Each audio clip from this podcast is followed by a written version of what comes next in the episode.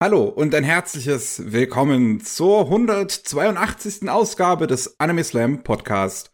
Mit Matze, Servus, mir Miki und heute zu Gast haben wir den lieben Impergatox. Moin, moin. Jetzt habe ich versucht, eine Mischung aus Impergatox und Impergatox zu sagen und irgendwie ist was, äh, was in der Mitte daraus gekommen. Ich bin mir auch ehrlich gesagt gar nicht hundertprozentig sicher. Willst du es lang oder kurz ausgesprochen? Also ich persönlich sage immer Impergatox, aber ich bin da eigentlich relativ offen, weil als ich mir den Namen ausgedacht habe, habe ich ihn nur in geschriebener Form überlegt, also von daher.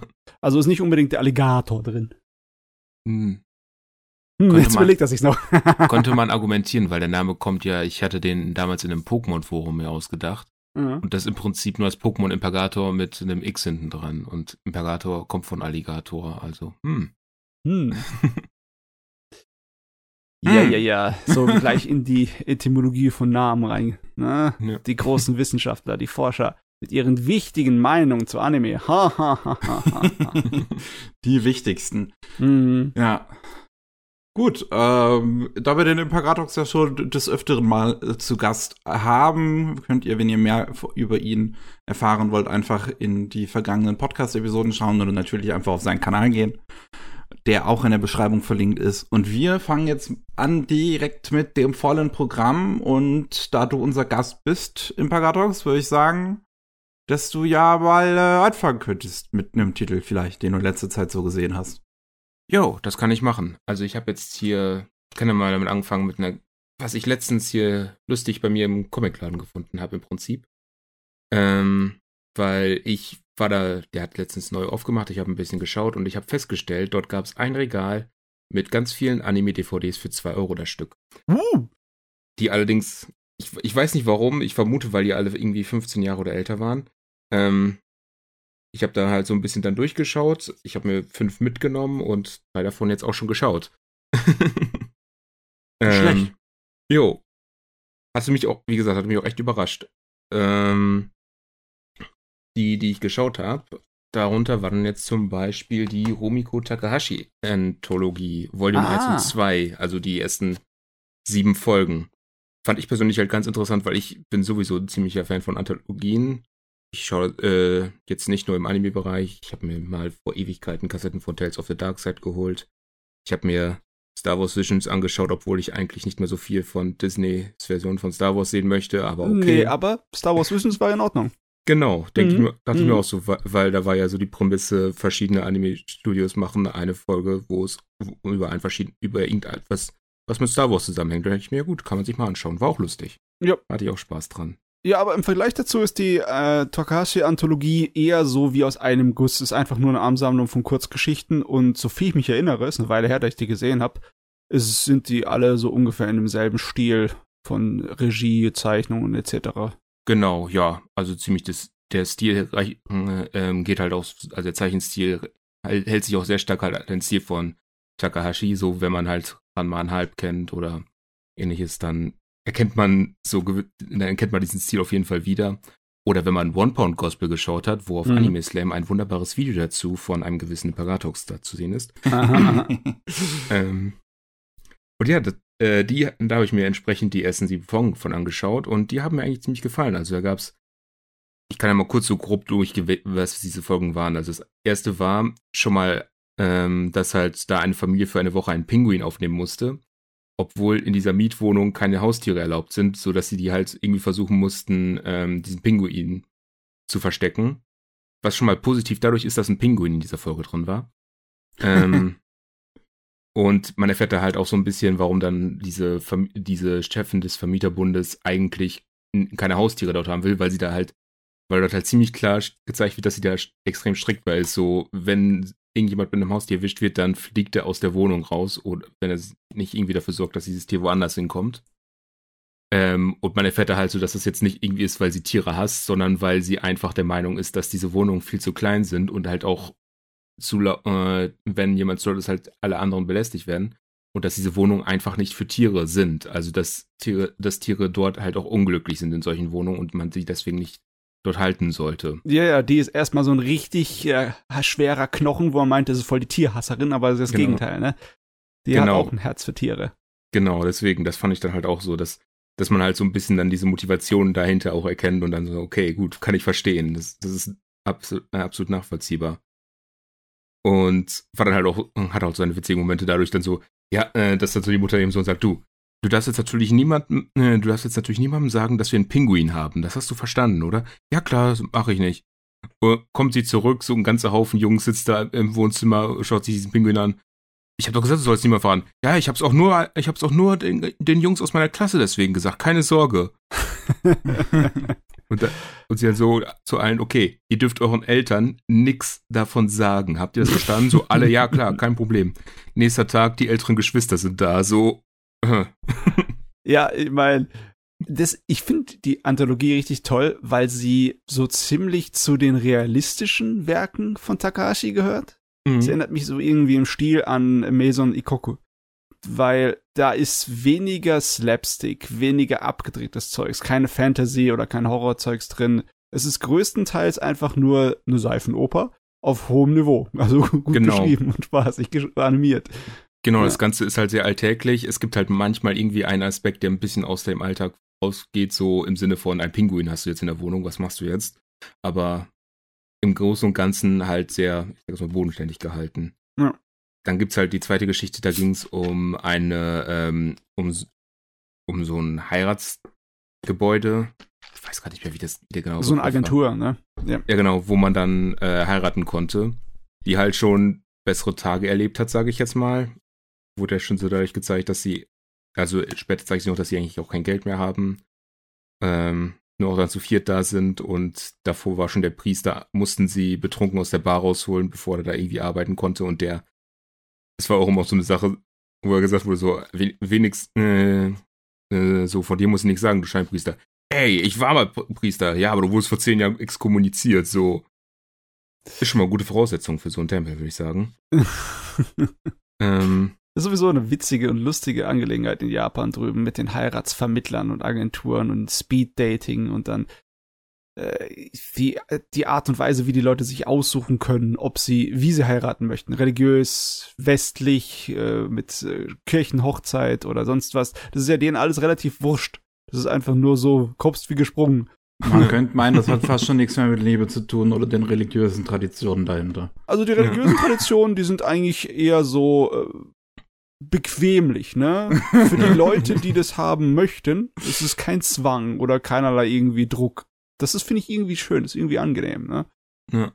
Also man hat das auch da so in dieser Folge so ein bisschen gesehen, wo dann halt diese, der betrunkene Priester dann halt so sich seine christliche Kutte da angezogen hat und der andere reinkommt so, nein, das ist heute Shinto, verdammt, du musst die Shinto-Kleidung antragen. ah, okay.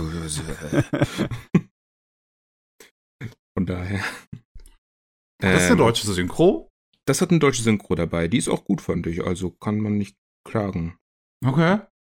Die, also du kannst äh, sowohl Untertitel mit Japanisch als auch mit deutscher Synchro dabei. Ähm, was wollte ich gerade sagen? Genau, die Geschichte war dann so ein bisschen, dass es dann am Ende darum ging, dass man ja einen Neuanfang starten könnte und dass man es halt nochmal versucht mit diesem, mit diesem ganzen Geschäft, worauf es dann auch so ein bisschen geendet hat. Ah dann war halt noch die dritte Geschichte, ging dann halt um Vater, der auf den Kopf gefallen ist und jetzt glaubt, dass er ein 13-Jähriger ist. Ähm, das ist fast Detective Conan. ähm, und dann halt so die Familie versucht, äh, die, äh, der Sohn und die Mutter den so ein bisschen beschattet, so, weil sie zum einen nicht ganz sicher sind, ob sie, ob der, äh, ob der sie eigentlich nur verarscht und zum anderen halt auch, wie das dazu gekommen ist wo halt dann auch noch so eine Oberschülerin irgendwie noch mit im Spiel ist, weil er sie offensichtlicherweise vorher getroffen hat, äh, wo es halt auch so ein Foto in so einen von diesen äh, Fotoboxen gab mit den beiden, was er bei sich getragen hat, was natürlich schon mal sehr, schon mal sehr skeptisch macht. Ähm, wurde dann am Ende aufgeklärt dadurch, dass er halt so, ähm, dass sie ihm nur erklärt hat, wie diese Fotomaschine funktioniert. Deswegen hatten sie einfach mal kurz ein Testfoto gemacht, so okay, funktioniert, gut, verstanden. Äh, sind sie dann so weggegangen und dann hat er so gesagt so, hey, ich will, ich will eigentlich nicht nach Hause, weil halt seine, weil seine Frau und sein Sohn so absolut kein Interesse an ihn gezeigt haben und er jetzt halt auch umziehen muss wegen der Arbeit und sie nicht mitkommen wollen und alles, ne, dass er sich so halt so ziemlich alleingelassen fühlt von denen. Und sie hat das halt so interpretiert, dass es so ein alter, irgend so ein notgeiler alter Geschäftsmann ist, der irgendwie Spaß haben wollte. und so versuchst du ein bisschen anzubauen und er, und er dann halt so gesagt hat, äh, so zurückgegangen ist, Brieftasche rausgeholt, alles Geld rausgenommen, so gegeben, geh, fahr damit nach Hause und mach was Anständiges. Das solltest du nicht tun. Und ist dann halt weggegangen, ist also schnell weggegangen und dabei ist er dann halt gestürzt bei der Nummer. Ja, und dann hat er halt aber sein Gedächtnis wiedergefunden, konnte sich nicht mehr an die ganze Episode als 13-Jähriger erinnern. Ja, ja. genau. Im Endeffekt, äh, einige von den Sachen habe ich auch in japanischen Original, also was heißt Original, in äh, Real-Kinofilmen gesehen. Ah. Okay. Ja, also im Endeffekt, das ist fast schon klassische, stereotypische Stories aus japanischen Seifenopern in Anime-Form. Ja. Halt im Stil von Takahashi erzählt. Genau. Eine Geschichte, die mich da noch so ein bisschen ähm, überrascht hat, war die fünfte Folge. Also im Sinne von, weil das war einfach eine Geschichte, wo ähm, die Tochter so mega misstrauisch war, weil sie halt mitbekommen hat, dass die Eltern eigentlich ziemlich blank sind, also so geldtechnisch. Und aber jetzt so einen mega äh, teuren Ausflug machen wollen, so nach dem Motto, komm, wir gehen jetzt ins Spielzeugladen, sucht ihr aus, was ihr wollt, danach gehen wir mal in den Freizeitpark und dann in ein Hotel übernachten und so. Und sie denkt dann so, verdammt, wollen sie mich umbringen? Könnte das jetzt vielleicht passieren? So, sie, da hat sie die ganze Zeit diese Bedenken. Und du sitzt da halt so die ganze Zeit und denkst dir, okay, irgendwann kommt die Auflösung, eigentlich müssen die das nicht oder so, ne? Also sie werden sie nicht umbringen. Aber dann kommt halt wirklich diese Stelle, weil dann äh, fahren sie halt aus dem, äh, aus dem Hotel raus und sie, die alte Frau, okay, wenn ihr zur Stadt wollt, müsst ihr nach rechts. Links geht's zu einem Abhang. Und fährt er dann los oder so, ja, okay, wo geht's jetzt nochmal zur Stadt? Und der versichert ihr noch so, weil die Tochter halt diese, dieses Geldproblem angesprochen hat, so, ja, keine Sorge, wir haben zwar wenig Geld, aber wir kriegen das schon hin. Wir können ja, also wir können uns ja schon, ähm, wir müssen uns das nur wieder, wir müssen dann nur wieder ein bisschen ähm, sparen, uns anstrengen und dann kriegen wir auch wieder Geld zusammen. Das ist kein Problem. Ähm, sagt dann so, okay, wo, wo soll jetzt nochmal in die Stadt rein? Ach ja, genau, nach links. So, nein, da war doch die Klippe. Und dann der Vater fängt dann so an. Weißt du, eigentlich, eigentlich könnte ich echt noch Geld das ganze Jahr eigentlich aufholen, aber das Problem ist, dass ich eine körperliche Krankheit, dass ich irgendwie eine Krankheit habe und wahrscheinlich nicht mehr lang zu leben habe. und ich kann, ich kann euch ja nicht mit diesen Schulden allein lassen. Und dann will der halt wirklich, dann springt er halt, fällt, fällt er halt wirklich von dieser Klippe runter. Also auch willentlich. Aber, es, aber wie durch ein Wunder überleben sie das alles und dann stellt sich halt heraus, dass diese, dass halt diese Magenschuhe, die er hatte, nur durch Stress kamen und er halt durch diesen Urlaub erleichtert war und dann war alles in Anführungszeichen tutti. Ja, es ist schon heftig. Ne? Ja. Eigentlich sind es ja, ja, böse, bitterböse Themen. Ja. Ne? Die Vorstellung, dass das auch in Japan mal passiert, dass einfach eine ganze Familie äh, zusammen gemeinsam Selbstmord begeht, weil ja. sie halt äh, in, der, in der Schuldenfalle hängen. Das ist aber irgendwie schon veraltet. Das ist, äh, das ist, ja, irgendwie, die Geschichten sind ja auch ein bisschen älter. Ich glaube, der Manga glaub, ist aus dem Ende der 80ern, ne? Das kann ich mir auch gut vorstellen, dass der so aus der Zeit kommt. Mich mhm. hatte das an dieser Stelle halt überrascht, weil bei so einer Geschichte so die Tochter vermutet, vielleicht wollen sie umbringen. Hä? Hm? Du denkst ja in so einem Format so, okay, ja, dann kommt die Auflösung, dass sie das nicht wollen und eigentlich war das ein Riesenmissverständnis und bla, blub. Und dann springt der Vater doch von der Klippe so. Ha. Jo. Das, das, das war überraschend. So, hm.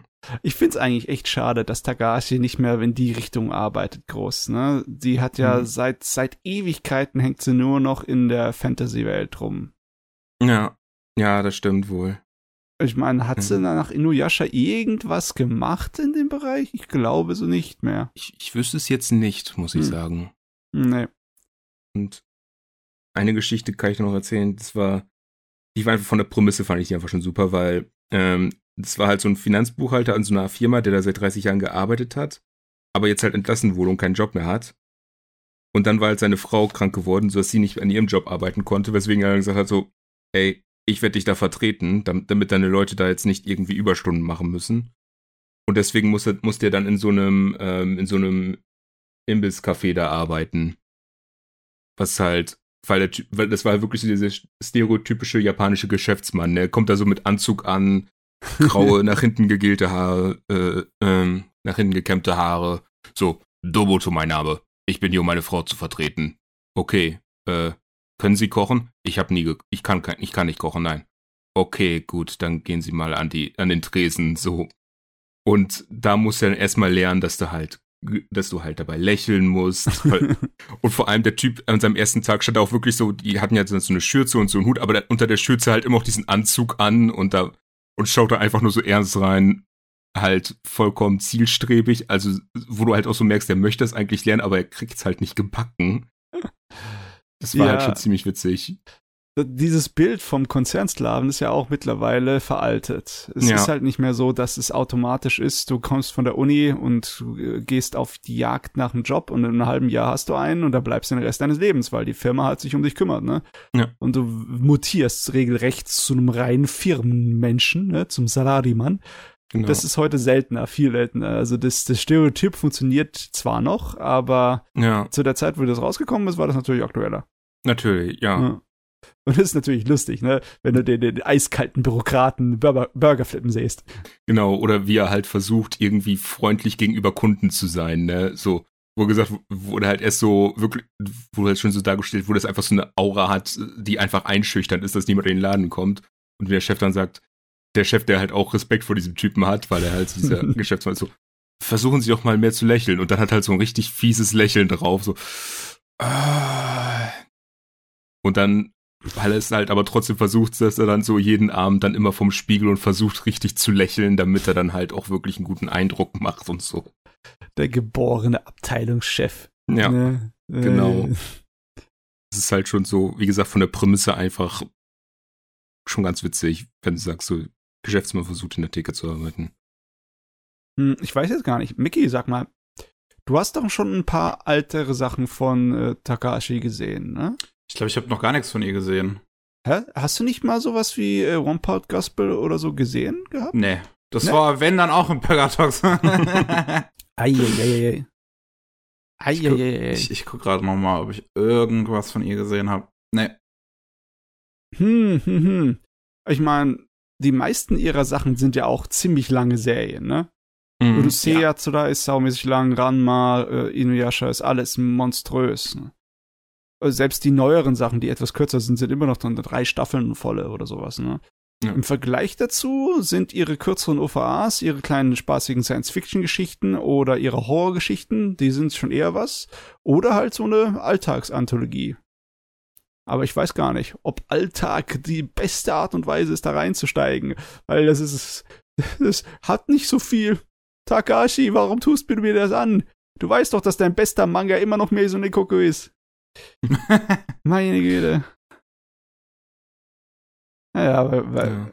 ich denke mal, da kann man nichts mehr vorschreiben, der guten Dame. Nee, die ist Autorität genug. So ein bisschen wie der Geschäftsmann. So, wenn dann der Chef kommen würde, so, ja, ich kann es jetzt sagen, aber ich meine, wenn du seit, mehr die Autorität. Wenn du seit über 45 Jahren ein Bestseller-Manga-Autor bist, dann änderst du nicht, weil deine, deine Schuhe das läuft nicht. Ah, Mann. Hm. Aber wie gesagt, war, war, war ganz lustig. Ich habe jetzt hier nur die Volume 1 und 2. Ich weiß, dass es da noch mehr gab, aber das waren nur die, die da waren. Das, das war so ein bisschen das Problem bei dem, äh, bei den, bei der Auswahl, dass du halt so manchmal nur so ein, nur die Hälfte hast, weil es ja so mehrere Volumes sind oder dass du so schaust. Ach, ja. guck mal, da ist ja Utena, aber nur Utena Volume 3 und 8. Und dann ist du so. Ah, nein. Ja. Versteht man aber genauso viel von der Story.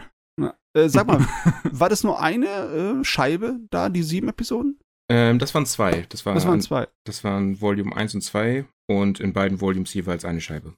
Okay, weil ich glaube, das ist die Ausgabe, wo irgendwie so ein kleiner Fehler ist mit einer Episode. Mhm. Ähm, die, die zweite Episode ist, glaube ich, nicht vollständig. Und die haben okay. sie dann auf dem vierten, auf der vierten Scheibe, auf der vierten Disc, haben sie dann dazugefügt, irgendwo versteckt. ist irgendwie im Unsinn passiert. Weiß nicht, ob du das gemerkt hast oder so. Also mir ist da nichts aufgefallen. Vielleicht nicht, hast du dann entweder eine andere Ausgabe oder eine äh, schon verbesserte Ausgabe. Das könnte vielleicht sein. Also ich, wenn ich mal, wenn ich mal in die anderen Volumes komme, kann ich das ja mal überprüfen. Das würde mich ja. dann auch interessieren. Ja, aber ich glaube, äh, der Verlag, der das in Deutschland rausgebracht hat, ich, ich glaube, nicht mehr unterwegs. Das war dieses nee. äh, Alive-Vertrieb und Marketing. Genau, Genau, das ja. war live. Steht hier auch live? auf der. Okay, bei Anisearch steht nur Red Planet Lizenz und Produktions GmbH und Nippon Art gecredited. Also hier steht auf meiner DVD Red Planet und Alive drauf. und Hm. Jurassic-Design.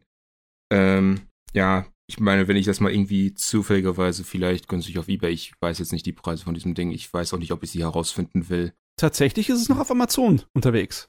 Ah, Ja, Ja. habe ich auch gerade eben gesehen. Ah, Die hatten ja hier einiges an, an, an Dings Takahashi rausgebracht. Inuyasha-Filme, Mermaid Forest ja, Memory Forest war gut. und Gundam Wing. Gun a Wing. Haha. Ich wusste nicht, was wir in Deutschland hatten. Die OVAs auf jeden Fall. Ich weiß nicht, ob die ganze Serie in Deutschland war. Kann ich mich nicht mehr erinnern. Bei Anisearch ist die Serie damit gecredited. Ah, okay. Sogar mit Synchro. Aha. Ja, Gundam Wing war ein Ding. Ich weiß, dass die Mädels äh, da ziemlich für geschwärmt haben, war klar. Hübsche Jungs. Ich weiß, dass es halt im, im, im USA so war, auf jeden Fall. Weil es da auf Tsunami, glaube ich, lief. Aber apropos Tsunami, machen wir mal okay. weiter. Mhm. Ich habe nämlich, äh, äh, ich, ich, ich habe meine Reise durch die Science-Fiction-Epen aus 1998 abgeschlossen Ah, mit Outlaw Star. Ui. Outlaw Star ist in Deutschland ja leider nie rausgekommen, ähm, aber ist in den USA halt auch äh, f- von einigen nostalgisch in Erinnerung, weil es damals auf Tsunami lief und, und halt ne, zu, zu, zu solchen Klassikern wie Trigun und Cowboy Bebop dann dazu zählt. Und ja, dementsprechend dachte ich mir, ziehe ich mir das halt auch noch rein. Und ist leider wirklich ni nicht meins. Oh, das ist schade. Hm. Weil das ist von den drei Weltraum-Western von 1998 am ehesten das, was äh, so lockerer, ein bisschen, ja, nicht unbedingt trashig, aber so ein bisschen so groschenromaniger ist, ne? Ist halt ein bisschen abgedrehter, ist ein bisschen wie Slayers im Weltall. Ja. das, das, das, das sehe ich durchaus, ja. Ich finde Ähm. aber cool, dass im Vergleich zu den anderen Dingern Outlaw Star am Anfang voll die straffe Handlung hat und Ja. dann erst später ins Episodenhafte abtreitet, ne? ja, also eigentlich wird's ja im Prinzip nur mal so in der Mitte so ein bisschen episodenhaft und dann geht's weiter mit der Story. Ja, ja, ja. Äh, in Outlaw Star geht es um Gene Starwind. Das ist ein nicht unbedingt Kopfgeldjäger, aber halt so eine Art Freelancer, der halt entweder Leute beschützt oder wenn ihm jemand einen Auftrag gibt, irgendwen umzulegen oder so, macht er das halt. Und der wollte schon immer mal sein eigenes Raumschiff haben, weil sein Vater auch äh, Raumschiffpilot war. Und gemeinsam mit dem kleinen James äh, be be be beschäftigt er halt so, ja, wie so eine Art halt, ne, kleines Unternehmen, wo er seine Aufträge halt mitmacht. Und da kommt dann eine Frau auf ihn zu, die meint, dass sie Schutz braucht, weil sie einen speziellen Koffer abholen will, wo irgendwas Besonderes drin ist und Leute hinter ihr her sind. Und dann stellt sich halt heraus, dass in diesem Koffer eine Frau, ein, ein junges Mädchen ist, das eine Art, also so halb Android ist und dass die Frau, die Jean angeheuert hat, ähm, nicht einfach nur irgendeine Businessfrau ist, sondern ein Outlaw. Und dieses Mädchen im Koffer anscheinend eine Art Schlüssel ist, um den äh, äh, an so, so einen komischen Ort zu kommen, von dem ich mein- ich den Namen jetzt nicht mehr weiß. Es ist mal wieder eine Schatzjagd, weil unser, unsere Dame da ist auf jeden Fall ein Weltraumpirat, ne? Nehmen wir es beim Namen. Ja. und sie, sie sucht natürlich nach irgendwas Wertvollem und das Mädel ist der Schlüssel dazu. Genau. Ja. Und es eigentlich fängt es gar nicht mal so uninteressant halt an. So, also gerade die erste Folge finde ich ist eigentlich ziemlich stark. Es setzt ein schönes Szenario auf, ist sehr schön gezeichnet, schöne Hintergründe. Und bei Outlaws da kann man dann ab der zweiten Folge sehen, dass das ein Anime ist von so der alten Schule, wo halt ähm, ja, ähm, das Animationsqualität nicht unbedingt konstant ist. Ja, ja, ich die- weiß, was du meinst. Das ist die, äh, typische, das typische Schema von wegen, wir müssen eine Episode machen, um die Leute anzulocken. und danach gehen wir auf ein normalsterbliches Niveau zurück. ja. Also, aber ich finde immer noch, dass die Serie nicht irgendwie äh, schlecht aussieht im Vergleich zu dem Durchschnitt der damaligen Zeit. Ja, mein, also es, es, es hat halt immer mal wieder ziemlich gute Szenen eigentlich. Es hat immer mal wieder wirklich äh, peinlich aussehende Szenen. Und äh, es, es, es geht schon, es trifft sich dadurch dann irgendwo in der Mitte. Es ist ja auch immer noch von, von Sunrise gemacht, also ja, ja. halbwegs Qualität steht da immer noch dahinter. Ähm, und ja, ich mag halt diesen Anfang eigentlich, weil er halt schon, weil, weil, weil ich diese Dynamik mag, die Jean dann mit diesem Outlaw aufbaut, mit der Hilda heißt hieß die, glaube ich. Yep. Ähm, und weil die, weil die beide sich so, so, so, ne, so ebenbürtig sind und, und, oder nicht, sagen wir nicht nur unterschwellig, auch ziemlich rattig füreinander und dann, und sich da so eine schöne, wie gesagt, so eine schöne Dynamik dadurch aufbaut. Währenddessen scheint James irgendwie interessiert zu sein an Melfina, an das äh, Android-Mädchen und äh, dabei haben wir eine schöne Verfolgungsjagd erstmal, wo halt so eine Gruppe von irgendeiner komischen religiösen Sekte hinter denen her ist, die halt auch Melfina haben wollen, um an diesen Schatz zu kommen. Das Ganze hört dann aber halt erstmal mit der vierten Episode auf, in der Hilda dann auch tatsächlich überraschenderweise stirbt. Und ja, der Mentor, der Mentor-Charakter, ne? Wie bitte? der Mentor-Charakter, wie der Obi-Wan halt, ne? Ja, so ein bisschen. Also sie, sie ist diejenige, die am ehesten halt noch wusste, so von Melfina und von diesem Ort, äh, äh, zu der Melfina der Schlüssel ist. Und ähm, das ich, da war ich schon überrascht so ein bisschen, dass sich die Serie das halt auch dann traut, in dem Moment sie mhm. so zu killen, auch in einem halt gar nicht mal irgendwie so schlechten Moment oder sowas.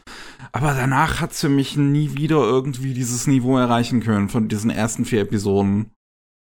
Weil das dann, also es, es, es bleibt schon dabei, dass es ähm, stark einem roten Faden eigentlich folgt, was sie halt versuchen herauszufinden jetzt, was, was, was, was im Prinzip jetzt los ist, sozusagen.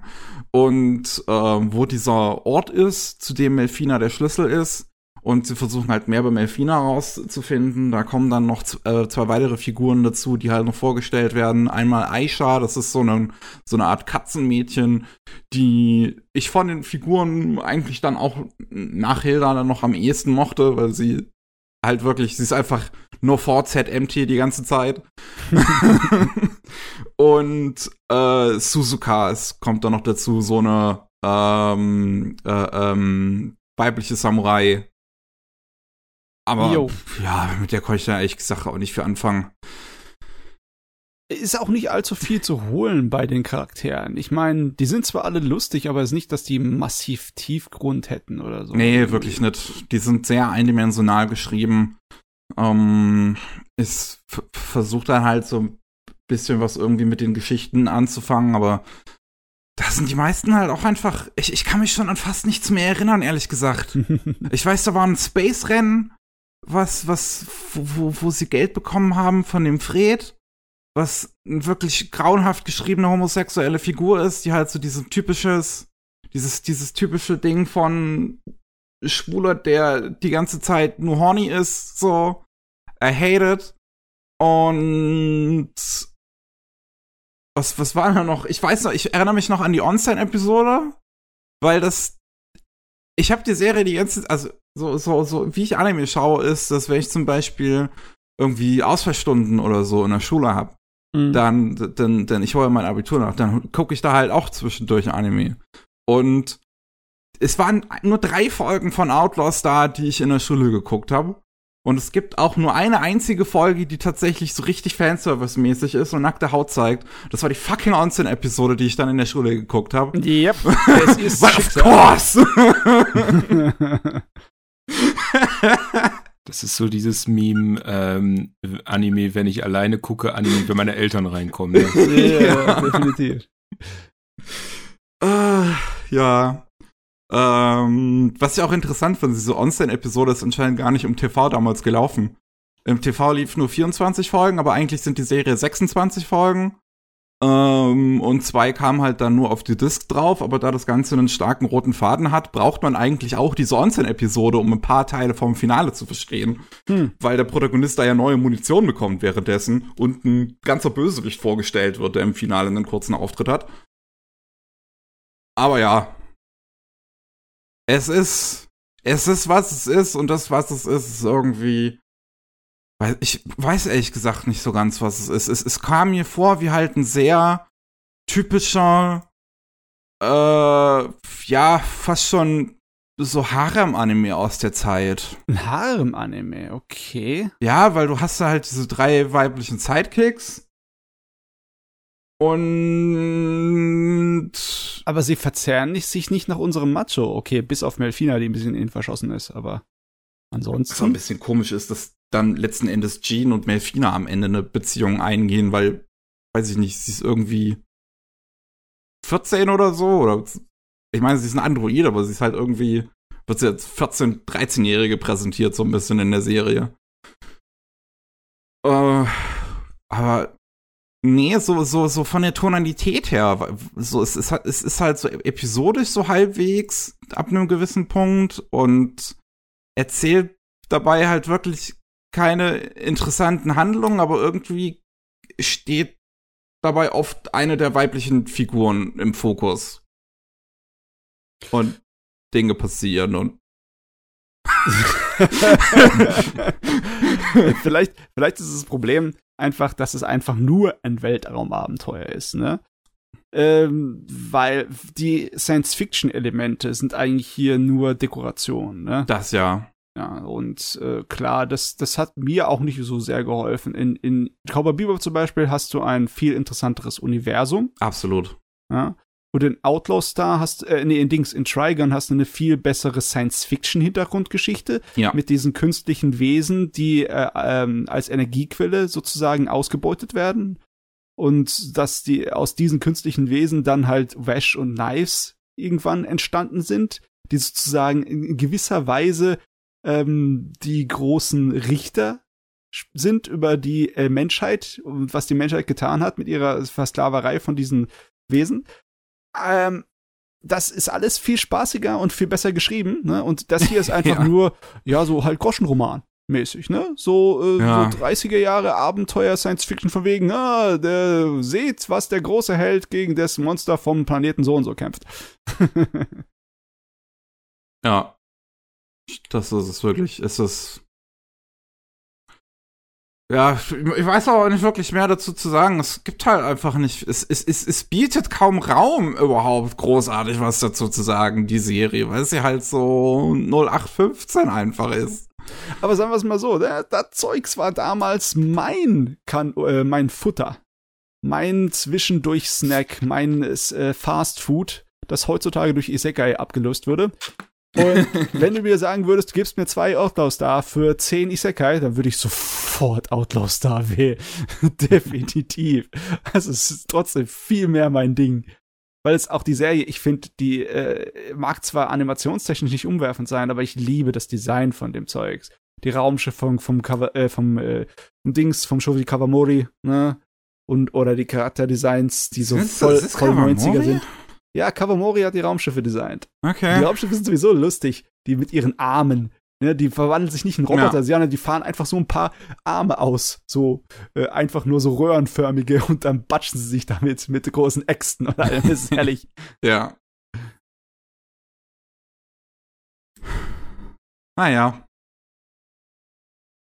Gut. Jo. Jupp. Ich habe halt wirklich nicht mehr dazu zu sagen. Ich finde es sehr schade. Über, über Cowboy Bebop und Trigun ließ sich schön lange reden. Über Outlaw Star, da fehlen mir einfach die Worte so ein bisschen. Ah ja, ist ein bisschen schade, dass du keinen Spaß mit haben kannst. Meinst du, es lag an der Erwartungshaltung? Weil klar, wenn du Trigun und Cowboy Bebop guckst und dann denkst, oh, das ist der dritte in dem Ding, dann kann der natürlich, das ist fast unfair, der kann sich nicht damit vergleichen. Ja, vielleicht. Ich weiß es nicht. Ich meine, es ist, ist ja meinen Erwartungen noch halbwegs gefolgt, auch in, am, am Anfang mit ja, den ersten ja. vier Episoden, die halt noch schön ernst sind und, und äh, ein schönes Szenario aufbauen, so ein bisschen. Man, man, man sieht auch sofort, dass Gene auch nicht unbedingt der typischste Protagonist ist. So, er wird direkt gezeigt in der ersten Folge hier, wie er aus dieser einen Bar da mit der Frau schläft zum Beispiel. Und, und das alles ein bisschen erwachsener ist als, als so der typische Anime, aber Ja, es wirkt wirklich so, als ob der Anfang so, sich so ein bisschen. der Anfang ist wirklich wie so eine OVA, ne? Ja. Der irgendjemand produziert hat, um das Projekt sozusagen zu bewerben oder zum Laufen zu bekommen, um's, äh, um grünes Licht zu bekommen und dann ist der Rest einfach nur eine normale Fernsehserie, ne? Ja, so fühlt es sich ein bisschen an. Hm. Na jo. Es gab Ja. auch noch einen Spin-off dann dazu. Echt? Ich glaube, das habe ich gar nicht irgendwie. Angel Links. Ach, ja, so eine Gruppe in der Serie, die Angel Links, die dann später aufkommen und die haben auch noch ihre eigene Serie bekommen. Da war was, aber ich glaube, das hat nichts getaugt. Also ich kann mich nicht mehr dran erinnern, oder? Nicht mehr wirklich groß. Ja. Es hat auch auf dem Anime-Listen-Score von 5,96. Ja, okay, man, Anime-List, ne? Ja, klar, aber Ja, aber trotzdem, ich weiß, was du meinst. Es Outlaw Star hingegen hat 7,85. Oh. Aha. Na jo. Gut, Matze, wie sieht's bei dir aus? So, jetzt ist die Frage. Soll ich mich ein kleines bisschen aufregen oder ein bisschen. Na, ich will mich aufregen. Ich möchte Okay, mich let's ein bisschen go. aufregen, ja. Und zwar, die Saison hört ja jetzt so langsam auf, ne? Ja. Und, ähm, ja, ich liebe ja, wie gesagt, mein blödes kleines Fastfood, meine miesen, schlechten Isekais. Ähm, die haben aber diesmal äh, My Little Isekai, My Little Isekai. Ja, My Little Isekai. Die beiden Schrott-Isekai, die ich diese Saison geguckt habe, haben beide eine riesengroße Sünde begangen, ja? Und zwar, sie sind einfach zu langweilig gewesen. sie haben sich gar nichts getraut. Aber wirklich gar nichts. Du hast richtig gemerkt, wie die immer fauler wurden, je mehr Episoden rauskamen. Hm. Aber total. Ne, das äh, eine war ja in, in The Land of Lidale, ne? Ja. das äh, im Großen und Ganzen eigentlich versucht hat, so eine Art von Comedy-Serie, so mit Slice of Life zu sein. Wo halt, äh, ja, nicht irgendwie was groß draus gemacht wird, dass der Hauptcharakter hier so übermächtig ist. Das ist unwichtig, sondern es ist einfach nur, sie guckt halt, was äh, im Resten der Welt äh, los ist. Ne? Sie will sich halt da zurechtfinden und äh, ihre Familie, die sie adoptiert hat, weißt du, die NPCs, die sie früher im Spiel sozusagen äh, als ihre äh, Gruppe aufgebaut hat, die ja sie jetzt wirklich als Mutti noch so erachten, ne? also echte Menschen geworden sind, dass sie die zusammensammelt und das alles ein verrückter Haufen ist. Das war eigentlich alles ganz nett, auch wenn es schlecht geschrieben war. Ich habe mich halbwegs amüsiert, aber dann wird halt gar nichts draus gemacht und die, die, das Drehbuch wird immer schlechter, die Dialoge werden immer mieser. Dabei, dabei haben die Dinger reingemacht, die eigentlich ganz interessant waren, im Sinne von wegen, sie trifft auch auf andere Leute, die es in diese Welt verschlagen hat. Ne? Und die haben unterschiedliche ähm, sozusagen Anfangsparameter gehabt, um in diese Welt reinzukommen.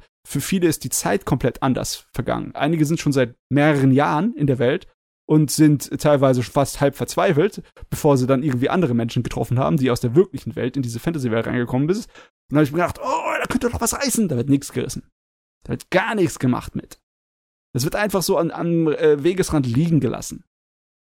Ah, Hm. all, all das Potenzial mal wieder so. äh. Ich meine, das ist sowieso der Standard bei diesen Billig-Isekai, dass sie ihr Potenzial sofort wieder verschenken. Ne?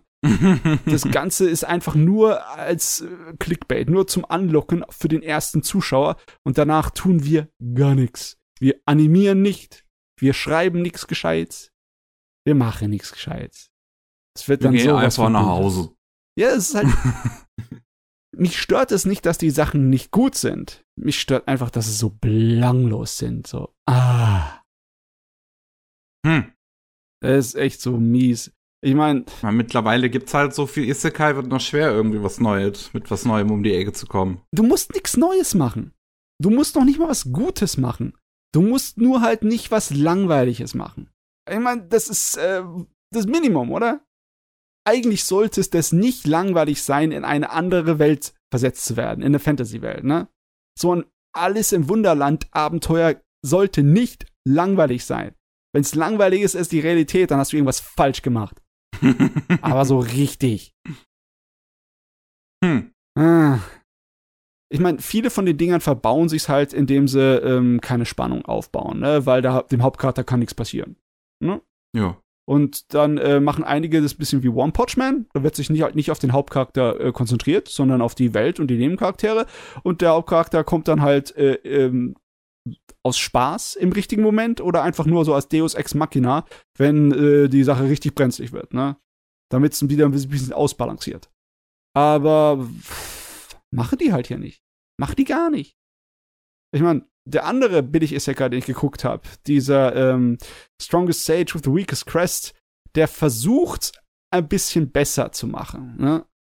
Weil der ist auch nicht wirklich ein Isekai von der Sorte, wo halt jemand aus der modernen Welt in eine Fantasy-Welt wiedergeboren wird, sondern das ist einfach nur ein Fantasy-Welt-Charakter, der sich selber wieder, ja, aufstehen lässt, tausend Jahre später, durch seine Magie. Ne?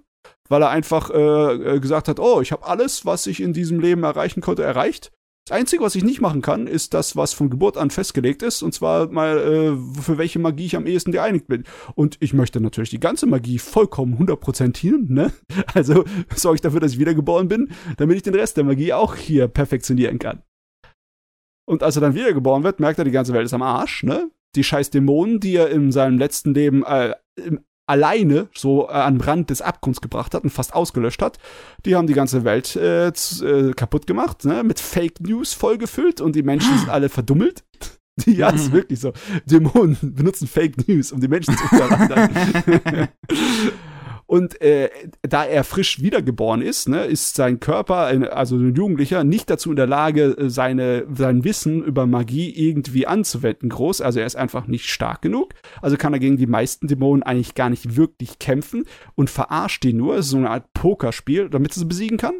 Deswegen fand, fand, ich eigentlich gut, fand ich eigentlich fein. Besonders wenn am Ende dann irgend so ein Bossdämon herkommt, gegen der 0,0 Chance hat. Aber was machen sie dann? Sie werden faul. Dann kommt natürlich das magische Schwert. Gott, ey, das ist so ausgelutscht, aber die, die kommt tatsächlich mit einem magischen Schwert daher, das ihnen den Sieg bringt. Ich meine, hätte es jetzt noch ein bisschen billiger machen können? Ich glaube, es geht gar nicht billiger. Hm. Äh, ist auch so, weißt du, eigentlich lustig. Eigentlich lustiger Schrott. Und dann wird es gegen Ende hin immer billiger. Die Dialoge werden immer schlechter, die Animationen werden immer weniger. Ich, ich glaube, das liegt einfach daran, es liegt einfach an einem Produktionsumfeld, würde ich sagen. Weil ich kann mir nicht vorstellen, dass die Leute, die am Anfang was gescheit schreiben, dann auf einmal gegen Ende hin das alles vergessen haben, was sie können an Dialogschreiberei oder an Animationen oder an Drehbuch. Es, es ist für mich schwer vorzustellen. Ich glaube einfach, die haben sich, die Produktionen von den Dingen sind schrecklich. Würde ich jetzt mal so sagen. Ist ja einfach die Luft irgendwann einfach zu früh raus gewesen beim Autor, wusste nicht mehr ganz, wo es hingehen soll. Ich habe keine Ahnung. Ich meine, die, die haben ja alle Vorlagen, ne? Die ja. haben ja alle Vorlagen von diesen schrecklichen Light Novels, ne, auf dieser schrecklichen Webseite, die mit den schrecklichen langen Namen. Obwohl, die zwei haben ja eigentlich nicht wirklich schrecklich lange Namen, ne? In The Land of the Dale. das geht zumindest noch, ja. ja, ja. Und äh, Strongest Sage of the Weakest Crest, okay, ja. Ne? Der japanische Originaltitel von dem Strongest Sage of the Weakest Quest ist ganz schön lang. Äh, wieso? Shikakumon no Saikyo Kenza. Der Untertitel gehört, äh, gehört, aber wird hier zumindest auf, auf Mal auch noch gelistet. Oh, Untertitel. ja. Sekai Seikyo no Kenja Gasara ni tsu Yokonaru Tame ni Tensai Shimashita. Oh Gott, bitte erschieß mich, ja. Sowas gehört auf den hinten dran. Das ist die verdammte Zusammenfassung des, des Viehs. Das gehört nicht unter den Titel drunter. Äh, ich weiß, warum die das machen, aber es kotzt mich trotzdem. so, also das waren äh, zwei volle Genuschen. Es waren absolute Nieten. Ich meine, ja, ich, ich, ich, bin auf Nieten vorbereitet, wenn ich mir solche Isekais angucke. Okay, gut. Aber das, das, das, das, das, das, das, das war schräg das war echt schräg, wie die äh, dahin gesiecht sind. Es hat wirklich so sich angefühlt, als ob äh, in der Mitte der Serie, so ziemlich bei beiden gleichzeitig, das ganze Team gesagt hat, ich habe keinen Bock mehr.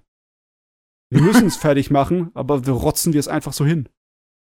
So hat sich's für mich angefühlt. Ich kann mir, hm. ich kann mir echt nur vorstellen, dass das äh, Produktionsumfeld hinten dran kacke ist. Ja. Hm. Ah, jo. Ach jo. Aber wenigstens waren das die einzigen zwei großen Enttäuschungen, die ich geguckt habe. Diese Saison. Was. Die anderen Sachen gefallen mir alle. Allerdings sind da noch nicht, die sind noch nicht zu Ende. Ja. Gut, ähm, Pegatrox, dann bist du wieder dran. Jo. jo, dann würde ich weitermachen mit einer anderen DVD, die ich da gekriegt habe. Einer, wo ich sehr froh war, dass ich die dort gefunden habe und auch, dass die erste von den fünf war, die ich direkt rausgegriffen habe. Gunbuster Volume 1. Oh. Hast du Gunbuster da vollständig gekriegt oder ist auch nur die erste? Leider nur die erste, aber ich habe den schon vor Jahren schon mal gesehen, von daher ist jetzt nicht so, dass ich da jetzt komplett unwissend reingegangen bin. Von daher war okay dann natürlich, war dann verschmerzbar nur die erste Volume zu haben. Ah ja, Gunbuster. Aber ich habe ich hab mal auf Ebay geschaut, was die zweite kostet und ich glaube, ich bleibe erstmal bei der ersten. ah, warte mal, ist, ist es wahrscheinlich äh, einfacher, sich die, DVD, die Blu-Rays dazu zu holen, oder? Äh, ich glaube, deutsche gibt es auf jeden Fall nicht. Nee, deutsche Blu-Rays gibt es, glaube ich, nicht. In Deutschland ist es, glaube ich, wirklich nur dieses eine Mal auf DVD erschienen. So ja. 2004, 2005. Uh, und die, die große Movie-Fassung ist im Moment auch ähm, vergriffen. Das ist echt kotzig. Nee. Nee. Ich war auch überrascht, dass es dort für 2 Euro lag. Wie gesagt, die waren auch alle noch eingeschweißt, von daher, hey, ich beschwere mich nicht. Aber echt, jetzt hast du einfach den Wert von Nichter, den du es geöffnet hast. Ja, aber ich wollte sie auch ja behalten. Also Gunbuster werde ich ganz sicher behalten. Von daher. Ja, aber ich weiß nicht, ich kann ja mal kurz äh, versuchen, nochmal noch die Plot zu umschreiben. Ja, ich meine, es gibt einige Leute, die Gunbuster nicht kennen. Es ist halt schon ein älteres Teil, ne? Genau, ja. Das stimmt. Ist ja damals noch. Ich weiß nicht mehr, war das die erste Produktion von Gainax oder war davor noch irgendwas, was ich jetzt Nee, nee, nee, nee, da war schon Sachen davor, wie zum Beispiel Wings of Honamis war vorher. Genau. Ja, stimmt. Aber das müsste eine der wenigen Sachen davor gewesen sein. Wir haben übrigens Phonomy, Appleseed, dann Machang Hishoden und dann kommt schon Gunbuster. Jo. Jo. Ähm, wird ja auch oben ganz groß angebot, angeworben noch mit von den Machern von Evangelion und Nadia. Mhm. Ähm, äh, genau, also ähm, wir sind halt im Anfang des 21. Jahrhunderts und Aliens haben ein Schiff zerstört. Beziehungsweise nehmen auch später noch einen Kurs auf die Erde. Entsprechend müssen, äh, entsprechend werden halt Leute ausgebildet, um, ähm, um als Weltraumpiloten gegen diese Aliens zu kämpfen. Insbesondere haben wir hier halt einmal Noriko, unsere Protagonistin, und ihre ähm, Dingskirchen, ihre Freundin slash Kollegin slash Co-Pilot klingt jetzt so, als wäre sie die zweite Pilotin, ähm, Mitpilotin. Ähm, des späteren Gunbuster, ähm, Kazumi. Und ähm, es geht ja halt dann, das Ganze hat sechs Folgen, ist eine OVA, ist eine OVA gewesen, entsprechend was kürzer. Aber es geht dann halt darum, dass ähm, diese entsprechend dann gegen die Aliens kämpfen und ich mag die Serie. Ja, die Serie ähm, ist so eine wilde Mischung. Ist ja. Teil, teils Sport-Anime, teils richtig harte, gut geschriebene Science-Fiction und, und Mecha-Anime ist natürlich auch dabei. Ne? Und, es, und es macht halt auch wirklich so direkt diesen Turn. Du hast halt Folge 1, hast du ja diese Akademie und denkst so, ja, okay, das wird jetzt alles nicht Akademie sein. Zweite Folge, wir sind auf dem Weltraumstation. Okay. das, das kommt dann halt, wenn man es nicht kennt, unerwartet. Mhm. Ähm, aber ja, ich, was ich persönlich auch, auch an dem Anime mag, ist, äh, diese, ist halt auch diese Thematik mit der, mit der Zeitdifferenz, die halt auch aufgekommen wird. Dass halt, die halt auch so ein bisschen erst eingeführt wird, dadurch, dass ja gesagt wird, okay, wir fahren jetzt, wir fliegen jetzt hier mit auf diesen Raketen mit Lichtgeschwindigkeit, aber wir können es nur eine gewisse Zeit machen, weil für uns geht jetzt die Zeit äh, langsamer als für den Rest von allen. Und wenn wir da jetzt ewig lang auf diesen Raketen sind, werden wir, keine Ahnung, 100 Jahre zurück, äh, 100 Jahre in der Zukunft bleiben äh, sein, sagen wir es mal so. Ja, weißt du, es ist zwar richtig, mhm. aber es ist auch hirnrissig, wenn du in irgendeiner Art und Weise die Mechanik und Mathematik dahinter verstehst. Ja, ne? also die, ja, die Mechanik ist hirnrissig. Ich, ich finde es halt als äh, als, als Plot-Device interessant. Ja, als Plot-Device ist es saumäßig so, interessant, ja. Halt, dadurch, dass es dann jetzt eingeführt wird, so, okay, ihr wartet jetzt ein bisschen zu lange da drauf, das sind jetzt sechs, ihr seid jetzt sechs Monate in der Zukunft, also in, in der Zukunft in Anführungszeichen. Ähm, und dass sie dann später noch auf die Erde kommen und dann äh, Noriko feststellt, dass ihre Freundin aus der Schule halt jetzt plötzlich erwachsen ist und ein Kind hat, während sie immer noch ein Teenie ist. Mhm. Ähm, und dann, äh, dann halt später, als sie dann, als dann äh, Kasumi dann wieder zurück auf das Schiff kommt, als Frau in den 40ern, glaube ich, und dann halt auf Noriko trifft, die halt weiterhin Teenies und diese halt jetzt und die halt halt irgendwie damit leben muss, dass alle Menschen, die sie kennt und liebt, halt extrem gealtert sind, während sie weiter, während für sie halt so gut wie keine Zeit vergangen ist. Halt auch, ich meine, das war jetzt sind sich in den ersten drei Folgen, da äh, muss ich jetzt ein bisschen aus meinem Gedächtnis kramen, aber da ja. gab es ja dann noch diesen, diesen Part, wo dann ihre, also diesen Brief von ihrer Freundin gesagt hat, so, ja, wir werden uns vielleicht nie wieder sehen, aber komm doch bitte noch passend zurück, dass du noch meine Tochter siehst, ne, so, was ja auch schon ziemlich, äh, was jetzt zwar nett gemeint ist, aber halt ein ziemlich harte Message auch ist, so. Ja, es hat Tobak, ne? Ja. Es gibt nicht so viele Animes, die mich mit diesem Science-Fiction-Thema so auseinandergesetzt haben. Der einzige, der mich jetzt gerade so einfällt, ist Lily Cat. Das ist äh, davor noch ein paar Jahre. Das war so ein einzelner Film, äh, Design äh, vom Yoshitaka Amano. Und der war auch, das war in Alien-Kopie im Endeffekt. So eine ziemlich genaue Alien-Kopie mit auch mit Monstern und äh, Viren und allem möglichen Kram. Und da war es halt auch äh, ein Thema. Weißt du, zum Beispiel, dass Leute mhm. durch die Zeit fliehen, äh, Verbrecher, um mhm. sozusagen ihrer Haftstrafe zu entgehen, weil wenn sie halt bei irgendeinem Raumschiff anheuern, so halt mit falschen Namen, um dann hier 20, 30 Jahre durch die Gegend zu fliegen mit Lichtgeschwindigkeit, vergeht für sie vielleicht ein halbes Jahr oder ein Jahr, aber auf der Erde sind 30 Jahre vergangen und äh, für sie die Statue of Limitations, da werden sie nicht mehr verfolgt und gejagt für ihre ah. Untaten, ne? Ja. Ja, und aber sonst äh, hast ganz wenige Dinge, die da mit groß mitspielen und dann äh, da fängt fällt Gunbuster schon ziemlich auf damit. Das stimmt auf jeden Fall. Auch dann halt mit dem Ende, wo du ja so gesagt werden so, ey, wenn ihr da jetzt da drin bleibt, dann werdet ihr, wir wissen nicht, wie lange ihr da bleibt und dann fragst du dich auch so, okay, was wird jetzt passieren und dann kriegst du diese Schrift 12.000 Jahre später, wo ich da auch war so, oh nein, scheiße. Oh, ja. Das und dann ist, halt das, ja, das geht, besonders gegen Ende hin wird hm. Gunbuster fast schon unnötig episch. Die ja. Ausmaße, die es annimmt, sind so hellig gigantisch. ja. Und man hat halt auch diese ganzen Fights drin, wie zum Beispiel, wenn dann der, zum ersten Mal der Gunbuster dann zum, äh, ja, kommt, halt mit der Gainax-Pose, die ja später noch ikonisch wird. Ja. Oder dann schon ikonisch, dadurch ikonisch schon im Prinzip wird.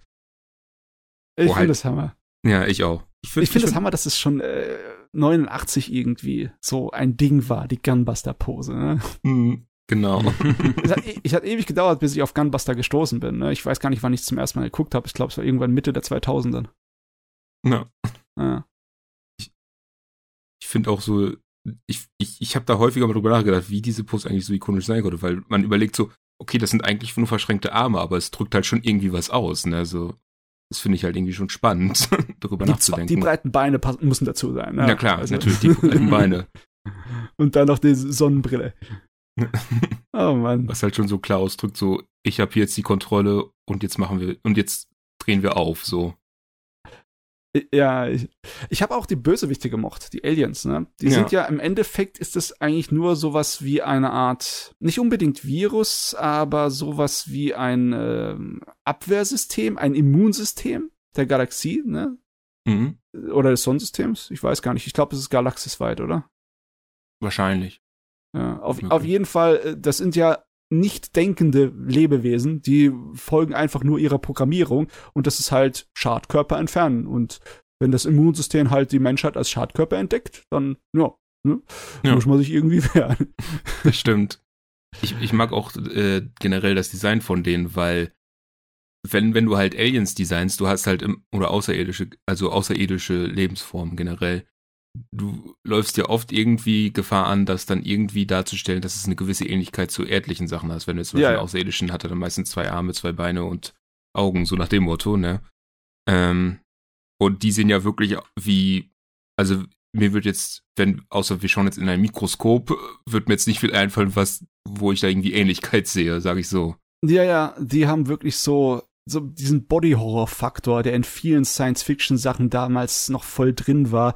Egal, ob es ein Ballerspiel war, ne, so wie Nemesis oder Gradius äh, oder R-Type. Oder auch halt in Filmen. Es war einfach, ich, ich, ich, ich vermisse das sowieso, dass das von der Technik her so groß benutzt wurde in Horrorfilmen oder in Science-Fiction-Filmen, diese Body-Horror-Ästhetik. Und da ist natürlich Gunbuster voll geil. Hm. Ja.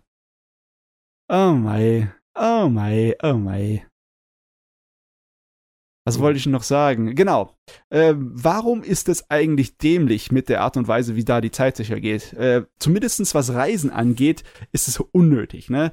Du, wenn du mit 99% der Lichtgeschwindigkeit reist, ne, dann gehen für dich bei einer Reise von zwölf Jahren vielleicht zehn Jahre um. Dann hast du halt zwei Jahre sozusagen verloren, wo die anderen Leute geältert sind. Ne? Wenn du 99,99999 fliegst, dann äh, geht es schon so exponentiell nach oben. Ne? Gehen für dich äh, zehn Jahre um, für die anderen, anderen gehen 10.000 um.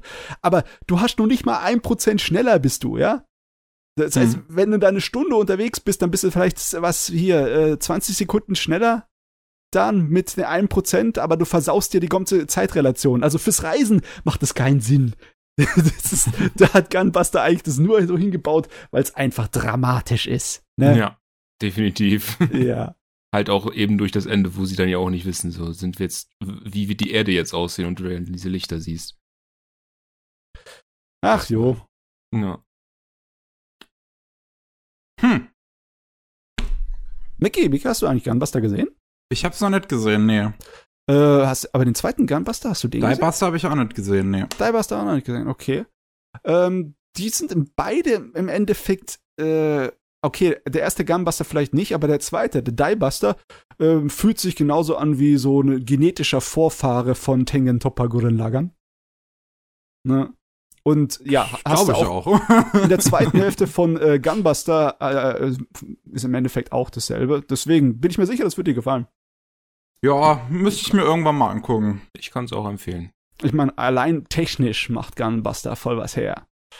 Das ist eine schöne Animation und Zeichnungen. jo. jo, das glaube ich auch. Äh, warte mal, äh, die, die letzte Episode ist, glaube ich, sogar in Schwarz-Weiß gedreht, ne? Mhm, so äh, der Großteil davon auf jeden Fall. Ich, ich meine, dass das am Ende, wenn dann die Lichter aufploppen, dass das dann in Farbe kommt, aber ja. davor auf kompletten Schwarz-Weiß. Ja, das ist auch mal äh, ungewohnt, ne? So einfach nur äh, aus ästhetischen Gründen, der sagt der Chef halt, das muss in Schwarz-Weiß sein. Ja. ja. Mir fällt gerade noch mir nicht häufig. Nee, nee, nee. Mir fällt gerade auch noch ein, eine Sache, die ja durch dieses Zeitdilemma dann noch so mit angerissen wird, wo dann ja, wo die dann ja versuchen, diesen, mh, hm, diesen Himmelskörper, der äh, ankommt mit diesen Raketen dann entsprechend aufzuhalten und dann feststellen, das ist das äh, Schiff, auf dem ja äh, Norikos Vater gestorben ist. Ja. Und ja, dadurch, dass diese Zeitdifferenz da ist, dort nur so, ich glaube, zwei Tage oder so vergangen waren, während das, das ganze Ereignis ja schon sechs Jahre her ist und Noriko dadurch das Gefühl hat, ey, vielleicht kann ich noch was reißen. Mhm. Also rein dort, so. Das könnte. Es, ja, es ist wirklich das Hauptthema. Mhm. Weißt du, vom Science-Fiction-mäßigen her ist das, die Zeitdilation ist das Hauptthema von der, von der Serie. Also wer daran mhm. Spaß hat, der kommt da voll auf seine Kosten. Jo, definitiv. Ja. Der Anno, der Anno Hideaki hat mal, hat gute Serien gemacht, hat der, ne? Mhm. Hat Regie, Damals. hat bei jeder einzelnen Episode Regie gemacht. Ne? Also hat es keinem anderen überlassen aus seinem Team. Ja. Ich meine, wir haben ja bei Nadja gesehen, was passiert, wenn er dann mal plötzlich nicht mehr Regie geführt hat. da, da, da, sind wir auf einer Insel gelandet. Stimmt, kann mich erinnern. Wer hat es denn bei Nadja übernommen? War das nicht auch, war das nicht auch schon sein Schätzling? Uh, das weiß ich gerade nicht mehr. Nee, Shinji Higuchi. Oder? Das müsste es sein. Ich bin mit ja, Namen Director so Episode 23 bis 39. Jo. Okay, ähm. Ich hau mal noch einen raus, bevor wir eine Pause machen. Jo. Und zwar ist die Tage auf Netflix erschienen Adam by Eve. Li äh, live in Animation. Ah, das war das Ding, das so eine Zusammenfassung aus Real- und Animationsmusikvideo ist, ne? Ja, es ist ein weirdes Ding. Hm. Ein ganz, ganz komisches Ding. Eve ist jetzt schon seit ein paar Jahren relativ erfolgreich unterwegs als Musiker in Japan. Und äh, zu ihm gibt's halt zahlreiche Musikvideos, auch zahlreiche Anime-Musikvideos.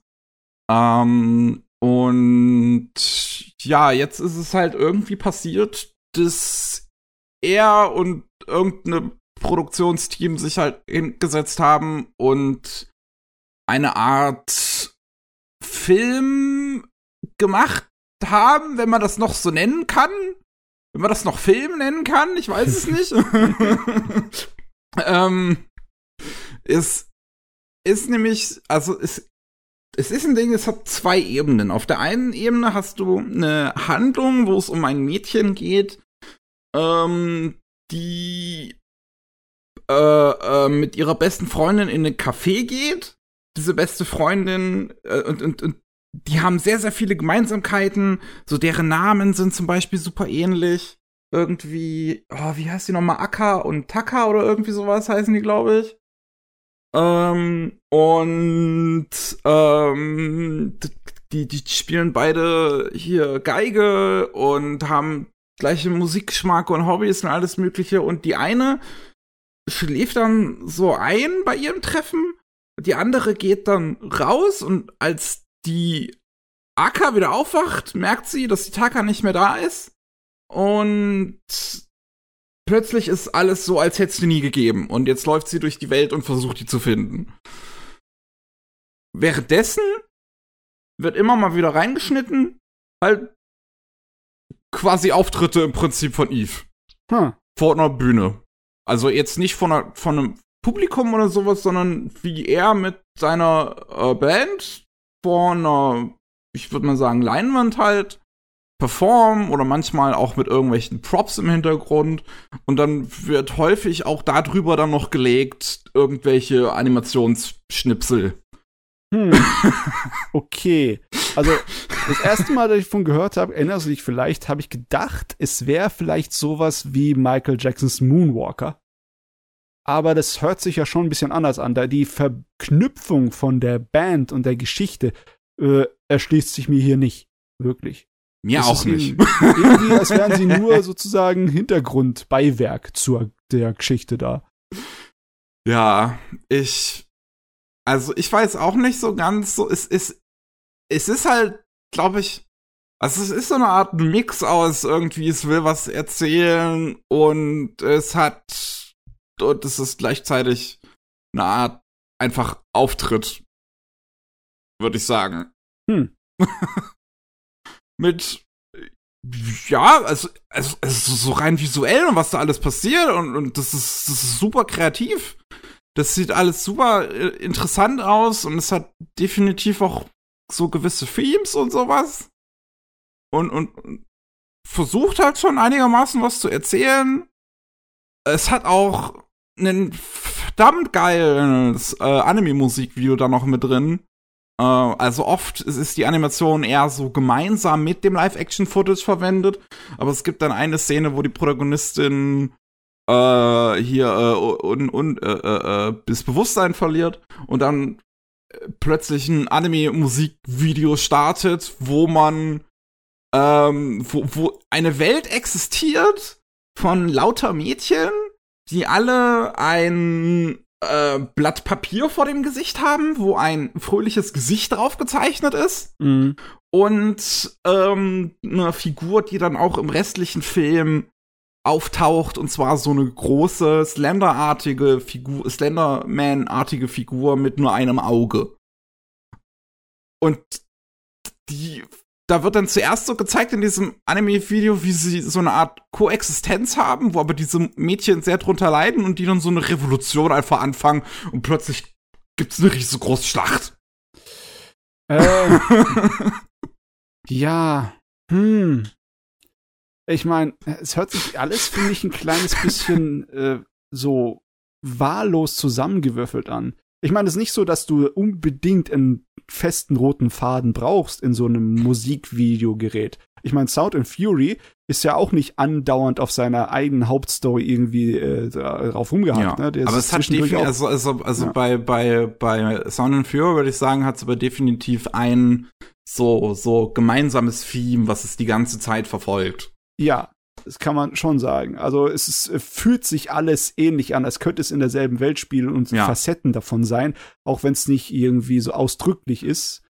Aber ähm, hat zumindest einen ähnlichen, ähm, wie soll ich das sagen, so ein, so ein ähm, eine Einstellung, so eine Attitüde, genau. Es ja. hat, eine, äh, hat eine Attitüde, die ungefähr gleich bleibt durch das ganze Ding. Das ist, ist hier nicht so, oder? Das also wirkt irgendwie ein bisschen arg. Macht jeder mal, was er kann, einen lustigen Teil und dann später tun wir es zusammenschneiden, oder wie? Ja, es ist wirklich.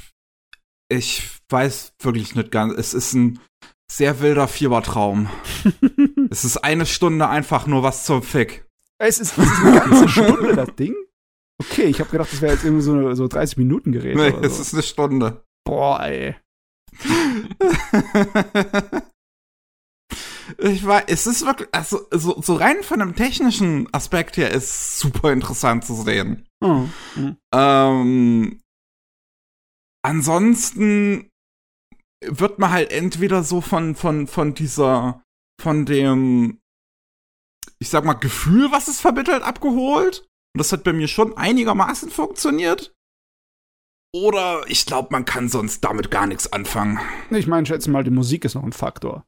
Ja, wenn, natürlich, wenn, natürlich, natürlich spielt die Musik auch eine gewisse Rolle. Es ist halt die, die Musik von Eve, es kommt ein paar Sachen drin vor, die man auch schon, die man auch als Anime-Fan definitiv schon kennt. Das Ending von ihm, von Dorara, mhm. äh, äh, Dororo meine ich, ähm, von äh, äh, sein, sein Opening von Jujutsu Kaisen ist auch drin. Yep. Ähm, oder äh, das, das, das, das Musikvideo, was es zu einem Valentinstag mal gab, ist auch drin. Ähm, also, also da sind, da sind schon ein paar Songs drin, die man schon mal äh, als Anime-Fan auch gehört hat. Ich höre jetzt sonst abseits davon nicht unbedingt viel Eve. Halt, wenn mal so ein schönes Musikvideo oder so rauskommt, dann gucke ich mir das mal gerne an, aber ja. ansonsten, ähm, also so ein schönes Anime-Musikvideo. Äh, ansonsten ist es jetzt auch nicht. Also ich würde jetzt nicht sagen, dass das nicht meins ist. Ich mag zum Beispiel das, sein Ending-Song von Dororo sehr gerne. Den finde ich super. Ähm, aber es ist jetzt auch nichts, wo ich sagen würde, oh, das ist jetzt, ah, da will ich jetzt hier äh, äh, voll abgehen zu. Mhm. das ist ein bisschen schade, weil für mich zumindest ist halt die Zeit, das Zeitalter von Musik, äh, Video, Fernsehen ist ja vorbei. MTV ist ja tot seit Ewigkeiten, ne? Es gibt es zwar heute noch ein bisschen, wir, dank YouTube hat man immer wieder was, egal ob es Fan gemacht ist oder offiziell, aber trotzdem, solche Sachen wirken dann schon für mich ein bisschen als eine größere Sache. Also so eine Art von Highlight, was äh, Kreativität angeht, so in. Musikvideoproduktion, mhm. ähnlich wie Sound and Fury oder andere Dinge. Und wenn es halt dann nicht so richtig was reißt, dann ist es ein bisschen enttäuschender, als es eigentlich sein sollte, ne? Weil im Endeffekt bekommt ja immer noch die Musik und irgendwas Lustiges, Optisches dazu. Das sollte eigentlich einem reichen, ne? Zeit zu verbrennen. Ja, ah, also. Ja, aber, ja es, es macht halt eine Stunde schon einigermaßen Spaß, weil man halt immer wieder, glaube ich, auch, also ich definitiv zumindest davon überrascht wird, einfach was für Badshot Crazy Shit da drin passiert. Jo. Ähm, und ja, Musik ist halt ganz nett und dann ist es auch vorbei. Und dann fragt man sich, was habe ich gerade geguckt und dann macht man sein Leben weiter. Ja. ja, passt ja. Gibt ja Schlimmeres, ne? Man kann ja auch wütend sein danach, weil man denkt, man hat seine Zeit verschwendet, aber.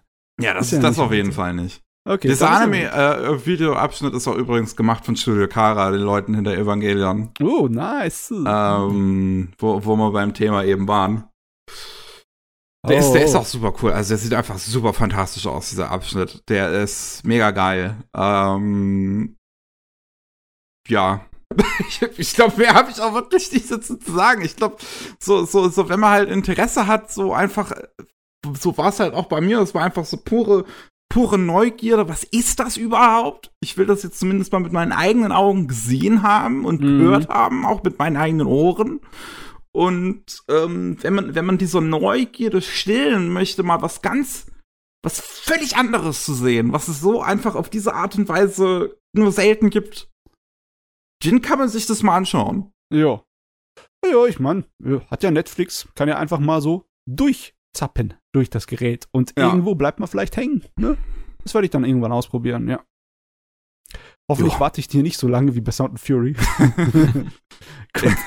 Sound and Fury mag ich auch zumindest sehr, sehr, sehr gerne. Ja, ja, ja. Ich glaube, bei, bei äh, Adam, bei Eve ist es mir jetzt relativ egal, ob du das irgendwann mal nachholst oder nicht. Ah. Gut. Ah, okay, dann würde ich sagen, wir haben jetzt schon ungefähr eine Stunde nur vor, machen wir eine kleine Pause und wir hören uns gleich wieder. Jawohl. Jo, bis gleich. Willkommen zurück zum 182. Anime Slam Podcast. Wenn mich nicht alles deucht, dann ist äh, Matze wieder dran. Jo. Also ich werde natürlich nicht hier groß ausbrechen aus dem Schema. Ich bleib bei Science Fiction und bei Mecha. Ne, so wie sich das gehört. Gute Sache. Und bleiben wir auch bei Alpenzeugs. Ich habe nämlich Sabungle jetzt zu Ende geschaut. Okay. Ah. Sabungle. Glu, glu, glu, glu. Ja. Ähm, äh, in Bergadox, du hast wahrscheinlich noch nicht die letzte Episode von unserem Podcast gehört, ne? Leider noch nicht. Mhm. Was? Nicht? Schande. es, war eine, es war eine sehr stressige Zeit. Ich hatte leider noch nicht die Zeit. Das wird noch. Du, du, ich kenne das. Boah, so wenig Freizeit in letzter Zeit ist echt schrecklich. Das Leben, das Leben ist schrecklich, ne? Wäre doch mehr Zeit für Anime, wäre das Leben besser. Aber auf jeden Fall, äh, dann äh, ich nochmal kurz aufreißen. Sambungle ist im Endeffekt auch noch ein Weltraumwestern. Noch einer. Vom äh, Schöpfer von Gundam, von Tomino. Yoshiyuki Tomino. Und das ist eine, ja, eine Welt, an der es relativ schwer zu leben ist. Das ist wirklich westernartig. Also es gibt keine wirkliche Regierung oder Gesetzgebung, die irgendwas durchsetzt. Ne? Es gibt eigentlich nur ein paar Fraktionen. Eine bewaffnete Händlerkaste, Mechpiloten gibt's und dann gibt's Leute, die nach, ähm, nach Erz buddeln. Im Endeffekt sind's die drei unter der normalen Bevölkerung. Und dann halt noch einfache Leute, die halt dann ihr Leben versuchen zu fristen, ne, so normale. Und dann gibt's die Innocent. Das sind Leute, die wohnen dort in diesen, auf diesem Planeten in Kuppeln, in abgeschlossenen, weil die können die Luft nicht atmen, da sterben sie von. Und die können sowieso mit der Atmosphäre da nicht umgehen. Und die haben halt die ganze Hochtechnologie. Die haben die ganzen äh, Mechas, die haben diese ganzen schwebenden Landschiffe, diese großen Kreuzer, die die Händler benutzen. Es wirkt irgendwie schon wie so eine Mischung aus Piraten und Western und äh, Science-Fiction-Gedöns alles zusammengeschmissen. Und die ganzen Leute sind eigentlich im Endeffekt äh, so eine Art von edle Wilde. Die sind äh, sehr kompetent, aber die haben wenig Wissen und wenig Technologie. Und die Innocente haben das alles. Ne? Und die ähm, sorgen halt dafür, dass dann nicht so viel ausgegeben wird an die Bevölkerung, ne, die Innocent. Nur das, was notwendig ist. Und die äh, sorgen auch dafür, dass immer mehr Konflikte zwischen den Leuten immer wieder so angefacht werden, weil das ganze Ding ist ein großes Experiment der Innocent, um Menschheiten, so eine Menschheit zu züchten, die ähm, halt widerstandsfähiger ist. Stellt sich nämlich heraus in der Serie, der Planet, auf dem wir da leben, das ist die Erde, die durch irgendeine kataklysmisches kosmisches äh, Ereignis unbewohnbar wurde für Menschen. Und die Menschen haben sich dann erstmal in den Rest vom Sonnensystem geflüchtet, ne? bis dann so in ein paar hundert Jahren die Erde wieder aussah, als wäre sie bewohnbar. Und als sie dann zurückgekommen haben, haben sie gemerkt, ja, scheiße, das kannst du vergessen. Wir haben da nichts mehr zu tun. Ne? Wir müssen eine neue Menschheit erschaffen, genetisch, die dazu in der Lage ist, dort zu leben. Und natürlich, logischerweise, weil es halt Tomino ist und weil es halt komplizierte Science Fiction ist, wie er sie liebt, ähm, sind dann natürlich andere Sachen mit drin, wie zum Beispiel Gesellschaftsbauen. Ne? Die Gesellschaft dort baut darauf auf, dass die Leute sie halt so einem Credo leben. Nach drei Tagen ist alles vergessen. Ne? Das heißt, wenn dir irgendjemand was klaut, dann, wenn du ihn innerhalb von drei Tagen erwischt, kannst du mitmachen, was du willst. Aber wenn er drei Tage davon kommt, dann musst du ihn auch gehen lassen, weil äh, lohnt sich nicht da hinterher zu rennen. Ne? Das soll dann die Dings äh, entfernen, die, die Idee von so eine Blutfäden, oder dass irgendwelche Kriege passieren oder sonst was. So, so der Gesetzsprechungsersatz ist eigentlich sehr faszinierend. Aber klar, ich meine, es kommt, wie es kommen muss. Du hast so eine Haufen, eine Bande von Banditen und äh, Händlern, die unsere Hauptcharaktere sind. Die sind halt Rebellen, die äh, funktionieren nicht so nach dem System, wie alles funktionieren sollte. Und äh, die geraten in einen großen Konflikt mit den Innocent. Besonders weil die zwei auch in zwei Lager gespalten sind. Die einen, die meinen, wir haben unser Ziel erreicht, ne? Die Leute sind jetzt so widerstandsfähig gegen Atmosphäre und allem, haben so einen großen Überlebenswin und äh, die sind eigentlich fantastisch, ne? Den können wir jetzt die Erde überlassen und wir sollten uns zurückziehen. Die andere Hälfte meint, wir sind die Herrscher, wir sind die wirkliche Herrenrasse und deswegen müssen wir die Leute hier äh, unter unserem Daumen hier so mal ein bisschen halten. Und da gibt's natürlich Krieg. Und wir wissen, wer die Bösen sind, das ist eindeutig, oder? Hä, wer? Hä, wer? Auf jeden Fall, ähm, äh, die Serie ist äh, so abgedreht lustig. Sie ist äh, im Vergleich zu anderen Tomino-Serien so gar nicht ernst. Es passieren andauernd Unsinn, lauter Slapstick, die, andauernd wird die Wand zum Zuschauer durchbrochen und die Charaktere lassen irgendwelche Sprüche ab, ne, so im Sinne von wegen, ja, wir haben ja nicht mehr so viele Episoden oder hey, du, du hast den äh, Mac vom Hauptcharakter bloß nicht kaputt machen und so, und so ein Scheiß, ne, das ist, ist wunderbar. Sehr unterhaltsam. Aber es hat auch diese typischen Tomino-Sachen, ne, es sind halt alles Teenager. Und alle sterben. Nein, nein, nein. es sterben nur ein paar Nebenfiguren. Es sterben nicht viele. Das ist, äh, das ist ein bisschen untypisch für Tomino. Es ist halt typisch aber, dass es Teenager sind, die denken an viele Dinge, aber nicht wirklich daran, hier an einen großen Befreiungskrieg gegen die Unterdrücker. Nee, da gibt es zwar natürlich auch so eine Fraktion, die einen auf Rebell macht und sich dann unseren Hauptcharakteren anschließt, aber unsere Hauptcharaktere denken an, an simplere Sachen. Die denken ans Überleben, beziehungsweise die meisten denken einfach an nur, äh, ja, mit ihren anderen Gliedmaßen, ne? Also, das Überleben ja. des, der, der, der, Mit den Beinen? Der Spezies, ne? Das Überleben der Spezies ist wichtiger. Genau, ich meine, der Spezies. Die, die zwei Hauptbösewichte, ne, die Handlanger der Innocent, weil die Innocent haben gar eine wirkliche Armee, die haben nur äh, Androiden als Wachkräfte, aber die können halt dafür sorgen, dass sie sich, die, die kaufen sich sozusagen ähm, Militärmacht zusammen aus der Bevölkerung, wer halt skrupellos genug ist, um für sie zu arbeiten und äh, auf alles zu ballern. Und da haben wir zwei Bösewichte, die eigentlich nur auf das eine Mädel, der, der Kapitän von unserer Truppe, scharf sind. Und das ist der einzige Grund für die, da mitzumachen, ist, weil die die haben wollen. Und ja, im Endeffekt passiert das andauernd. Ne? Äh, irgendein Mädel verguckt sich einen anderen Kerl oder irgendein Kerl verguckt sich ein anderes Mädel und es wird eigentlich dauernd nur äh, hintereinander hergerannt. Wie so halt notgeile Teenager, ne? Und zum Beispiel das, äh, unser Kapitän, das Mädel von unserer Hauptgruppe, ne, die Elchi, die äh, verguckt sich total in einen von den Innocent, weil die doch die ganze Kultur von denen super toll findet, weil, ja klar, das sind ungewaschene Westernhelden alles hier in dieser Welt.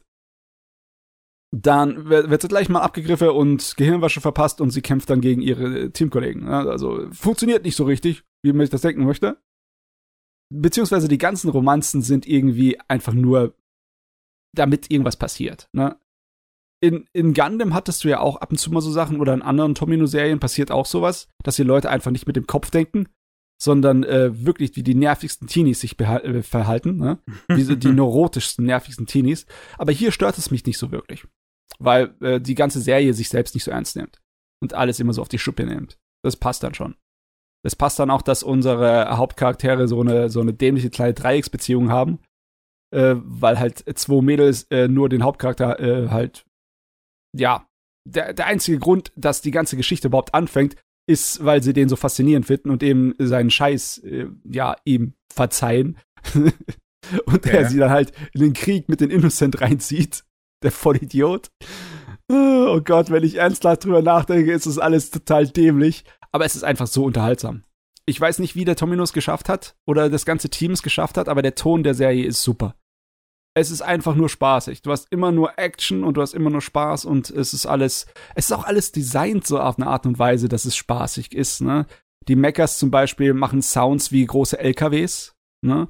Und sie haben ihren Auspuff oben, wo ihre Maske sind. Das heißt, wenn jemand voll Gas gibt, dann sieht es aus, als würde der Mecha kräftig schnaufen müssen, weil er sich anstrengt. Ne? Oder sie werden gesteuert mit einem Steuerrad ne, und, und Schlüssel. Ne, du musst so richtig starten wie ein Auto. Und wenn er dann mal einen Schlüssel äh, äh, verliert, dann muss er die äh, muss das kurz schließen. Weißt du, da sieht man, wie er dann die, die Drähte rausholt, um es kurz zu schließen. Es ist wunderbar. Das Ding nimmt sich sowas von nicht ernst. Das ist herrlich. Hm. Ja. Aber es endet natürlich ähm, damit, dass äh, die Guten gewinnen. Ne? Und im Endeffekt in den Sonnenuntergang reiten aber es passiert nichts wie bei anderen äh, Serien von Tomino, dass da irgendwie groß Tiefgrund drin ist. Da ist nichts so wie die Ideon, äh, wo er dann halt voll auf Altes Testament geht. Oder so wie in Gundam, wo halt der Antikriegsfaktor äh, viel größer ist, ne? Und die Ernstheit äh, viel ernster ist. Mhm. Dafür, es hat halt den Nachteil, dass, weil es halt so eine große 50-teilige Episodenserie ist, ne, dass halt viel Füllermaterial da drin ist. Man muss ja auch, man muss ja auch Spielzeug verkaufen, ne? Das waren ja diese Roboter-Anime, äh, wo Spielzeug verkaufen wollte. Ja. Und bei anderen Tomino-Serien ist es gar nicht so schlimm. In Gundam zum Beispiel gibt's auch eigentlich viele Sachen, die man als Filler bezeichnen könnte, aber das sind trotzdem interessante nutrige, äh, Einzelgeschichten, dass man sie da lassen könnte.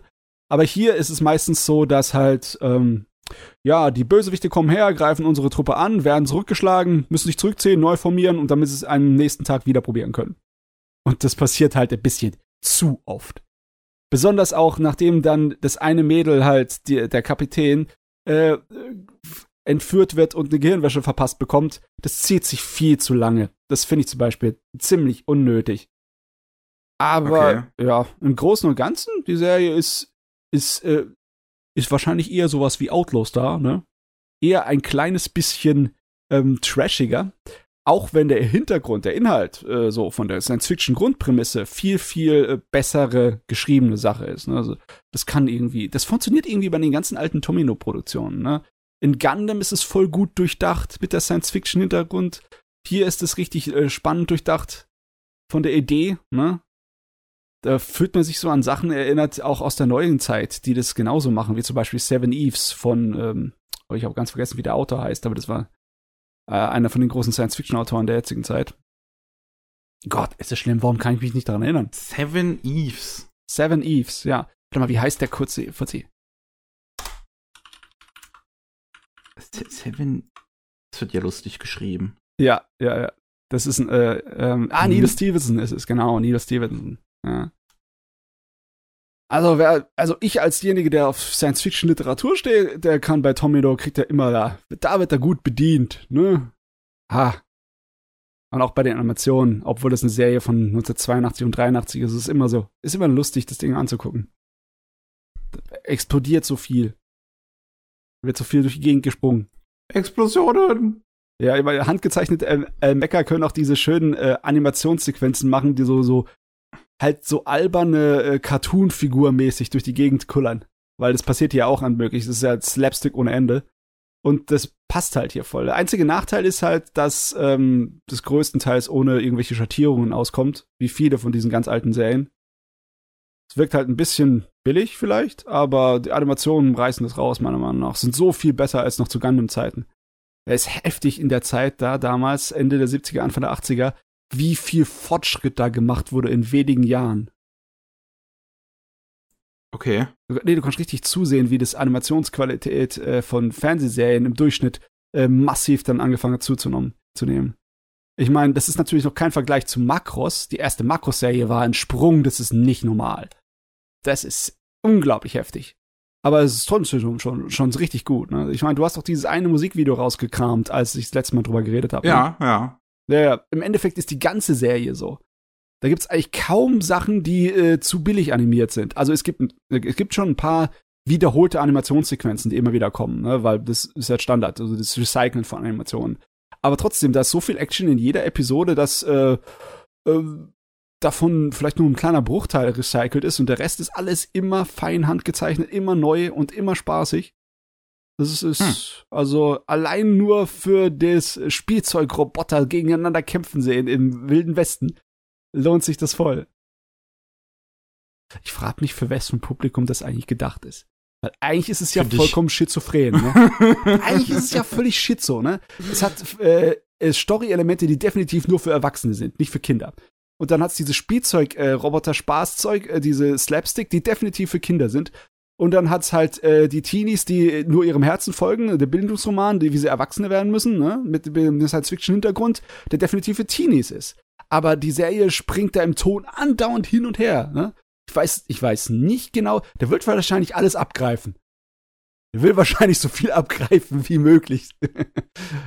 hm. Aber bin mir sicher, damals hat er das den äh, Produzenten immer nur so verkauft als Teenie, als, als Kinderserie. Weißt du, wir, wir, wir verkaufen damit so viele Spielzeuge. Ihr werdet, ihr werdet sehen, ne? oh Gott. Ja. Der Matze mal wieder. Ja, was? Äh, Habt ihr, habt ihr, habt ihr, habt ihr nicht so wirklich mit, mit so äh, alten Spielzeugserien aus den 80er Jahren? Keine Transformers. Äh, ich habe keine Transformers geguckt, nee. Ich auch nicht. Nett. Okay. Oh Gott. Dann, Bin zu jung für den Scheiß. Sa- Sag, also ganz ehrlich, wenn du de, dein erster Eindruck von Transformers der Michael Bay-Kram war, dann, ähm, dann tut das, Das mir ein war bisschen, er, ja. dann ist das ein bisschen traurig. Das ist etwas tragisch, ne? Wenn man nicht den Spaß daran hat, äh, zwei Spielzeugroboter gegeneinander zu batschen, das ist, äh, da hast du ein bisschen was verpasst. Das könntest du mal nachholen. Ich hatte He-Man-Figuren. Okay, das, das zählt. Das zählt. Nee, also wenn ich, im Hintergrund mir die, äh, dieses Musikvideo angucke, dann ja, was da für ein Unsinn gemacht wird. Zum Beispiel, sie fangen äh, eine äh, ballistische Rakete, die auf sie abgefeuert wird, weißt du, so eine, so eine Atomrakete, fangen sie ab, der, der, der Bäcker fängt sie einfach auf und schmeißt sie zurück.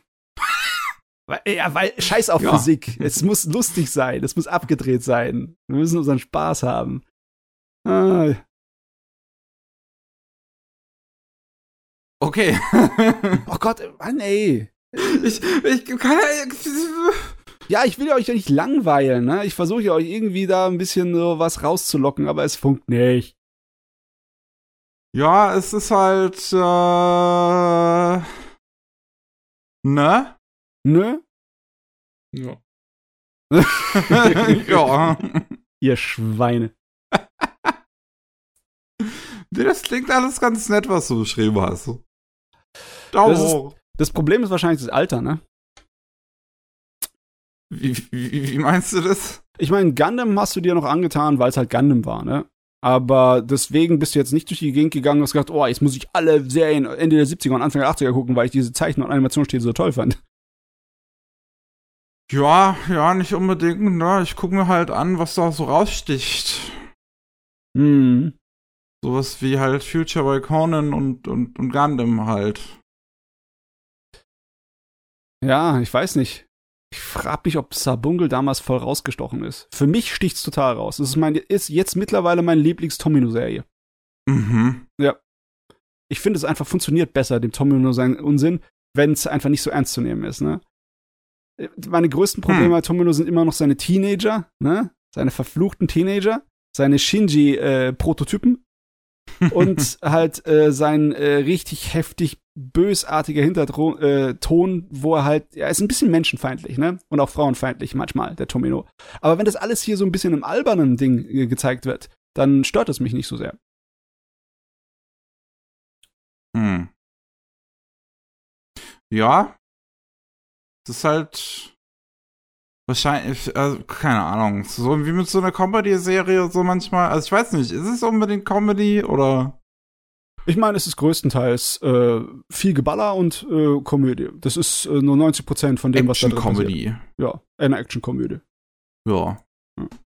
Ich meine, das ist die Sorte von Serie, wo dann der, der Dings, der Erzähler am Anfang jeder Episode sich dann äh, so Sprüche anfallen lässt, wenn es mal zu ernst wird und dann sagt, ey Leute, so ernst können wir das nicht machen. Sagen wir, sind wir so eine, doch eine lustige Serie.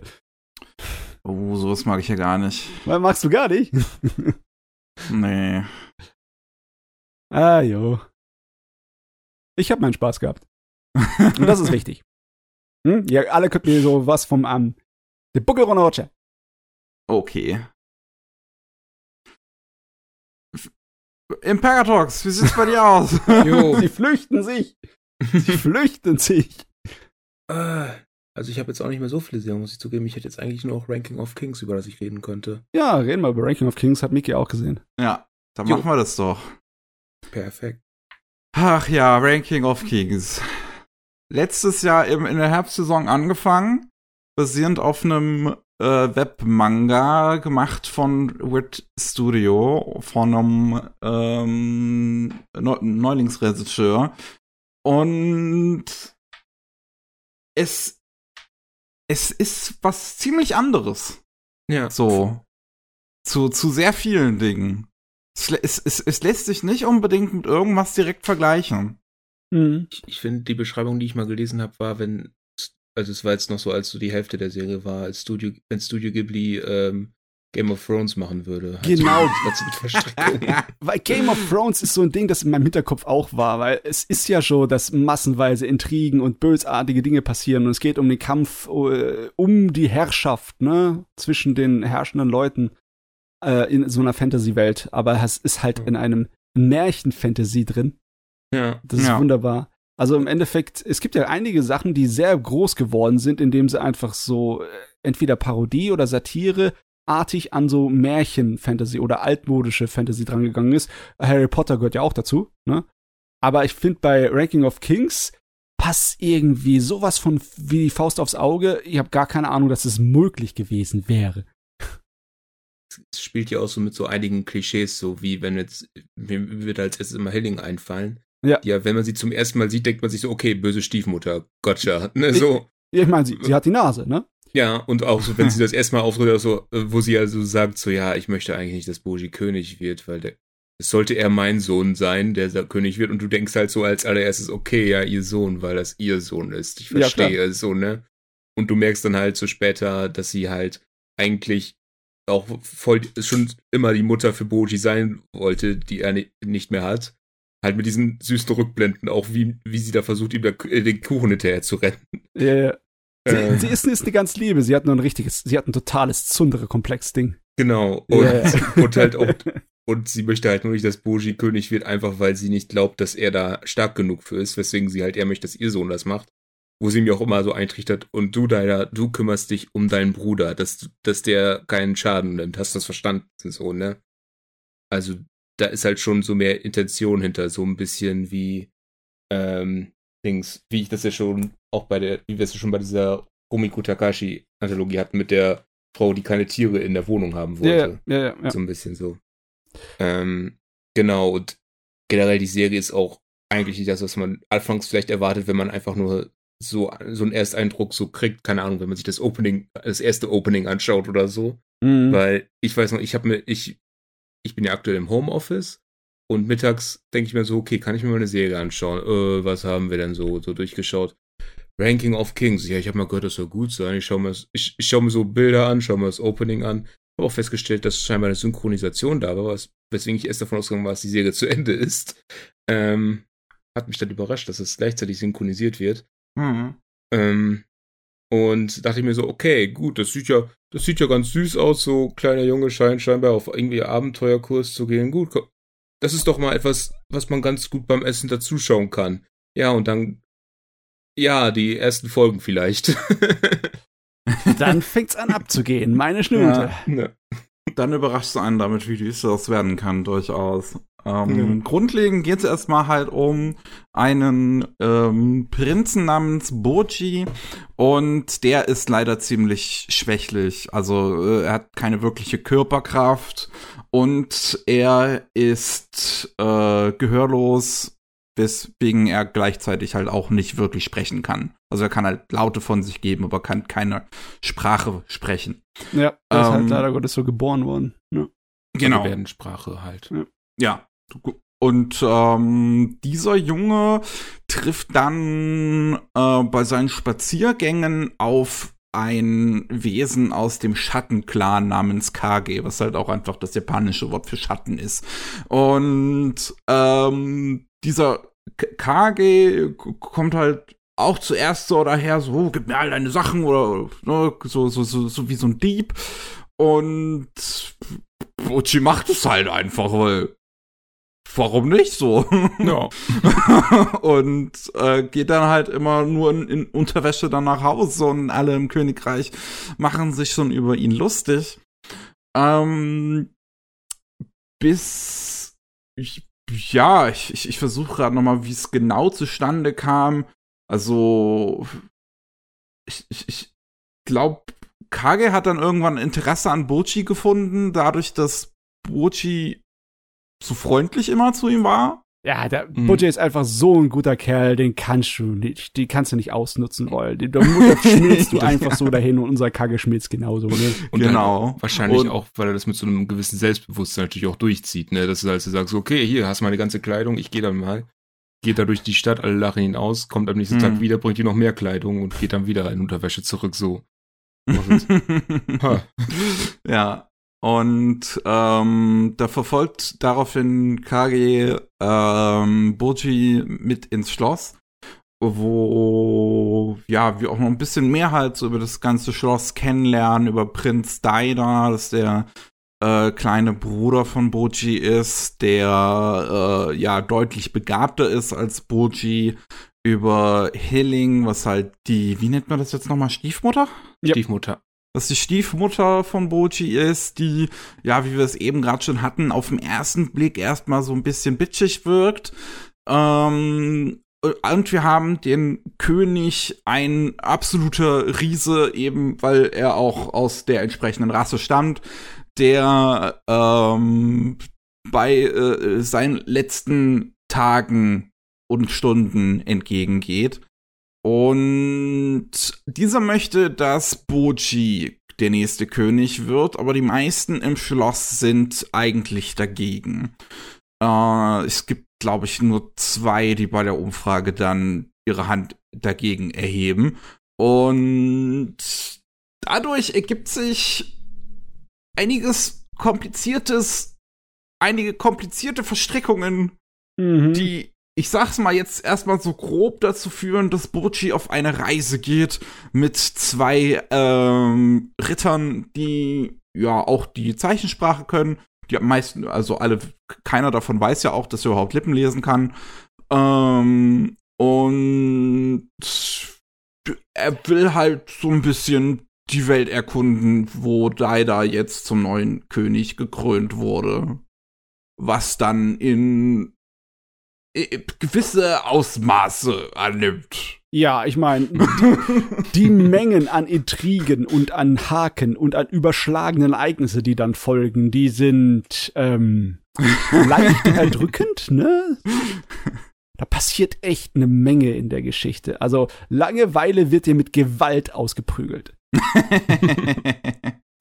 Ja, es ist äh, wirklich erstaunlich, wie die Serie ständig mit irgendwelchen Twists daherzukommen weiß und ständig die eigenen Erwartungen zu brechen weiß. Und da ist, also es gibt so viele wirklich äh, äh, auch coole gemachte Szenen da drin, ähm, so, so, allein sowas wie wenn dann Burchi runtergestoßen wird, diese, diese Klippe da von Domas und man seine Reaktion darauf, so, äh, Domas Reaktion darauf danach sieht, so wie er zuerst äh, hämisch anfängt zu lachen und dann das so langsam in Tränen und Weinen übergeht, weil er natürlich total konfliktet ist über diese Situation, weil er eigentlich schon immer was für Bochi übrig hatte. Gleichzeitig will er das Beste fürs Königreich und weiß halt und selber nicht so ganz dann mit sich umzugehen und wirft sich das danach auch die ganze Zeit immer und immer wieder vor, dass er da was Schlechtes gemacht hat. Ähm, das, das, die Serie ist super komplex und gut geschrieben. Ja, liegt auch viel an den Charakteren. Da gibt es so viele massenweise an Charakteren, die einfach sehr große Fehler haben, ne? Die ja. tun teilweise sehr schreckliche Dinge, aber die Serie äh, schafft es trotzdem, Sympathien rauszuholen für die, teilweise mit dem Schlaghammer, ne, mit dem Vorschlaghammer, den Sympathien beim Zuschauer reinzutraunern, weil einige der Hintergrundgeschichten sind echt tragisch, meine Fresse. Ja, und irgendwie auch keine, ich würde auch sagen, kein, so ziemlich keine Figur, außer vielleicht Boji, wirkt auf den ersten Blick so, wie man es erwarten würde, sage ich jetzt mal. Selbst der König der Unterwelt, der aussieht, als wäre er Luigis Bruder. Ja. Wo du dann halt so sagst, so, ja, der ist zwar der König der Unterwelt und der kann ziemlich arschig sein, aber eigentlich ist er jetzt auch kein schlechter Typ und er hat halt auch wegen seinem Aussehen ziemliche Komplexe und äh, muss halt auch irgend und du siehst halt auch, dass er eigentlich ein ziemlich kompetenter König ist, halt so in den Entscheidungen, die er trifft und mhm. allem. Dass er jetzt nicht einfach, naja, was man von einem König der Unterwelt erwartet ist. Und natürlich dann auch mit seinen nach natürlich noch die Geschichte mit seinen Brüdern und allem ist ja auch noch irgendwie hm. mit da hm. drin und ah. ja, die sind alle ziemlich mehrschichtig und dreidimensional, die Figuren. Da ist Tiefe ja. zu finden. das ist so ziemlich das Gegenteil von, von so einer Serie wie Outlaw Star. Ja, ja. Ich meine, beides hat seinen Sinn und Zweck, ne? Ja. Bin ich der Meinung, ne? Also ich, ich finde ich find immer so, das erste Opening ist so ungefähr das, was man erwartet von der Serie, wenn man reingeht oder sich so anschaut. Und das zweite Opening ist das, was man von der Serie kriegt. Das zweite Opening ist so gut. Ja. Es ist, also nicht, nicht nur der Song, der ist auch super, aber so, so allgemein das Ganze, die Komposition, äh, die Animation natürlich, äh, wie es halt auf die Musik auch passend geschnitten wird, das ist so gut. Und das, das ist von dem gleichen Regisseur wie die beiden Openings von Jujutsu Kaisen Mhm. und die Pokémon äh, Twilight Wings Serie, was man auch einfach sofort an einem Licht sieht, wie das gezeichnet wird. Ich finde ganz, es ist irgendwie eine ganz interessante Art und Weise, eine ganz warme und wohlwollige Art und Weise, wie, wie das Licht gezeichnet wird bei dem. Was dann vor allem bei diesen Shots ja super ist, wo dann dieser eine Schlangentyp da diese, die, die Schlange ja, äh, Ja, liebkost, dann hast du Kage mit seiner Mutter und dann Boji mit Hilling da, wie sie. Ja, ey, der Shot jedes Mal Bochi mit, mit Healing, oh, jedes Mal löst das in meinem Herzen was aus. Ja, Das- also sowieso, die ganze Serie ist, was Animationsqualität angeht, super, ne? Absolut. Ja. Die ist so gut.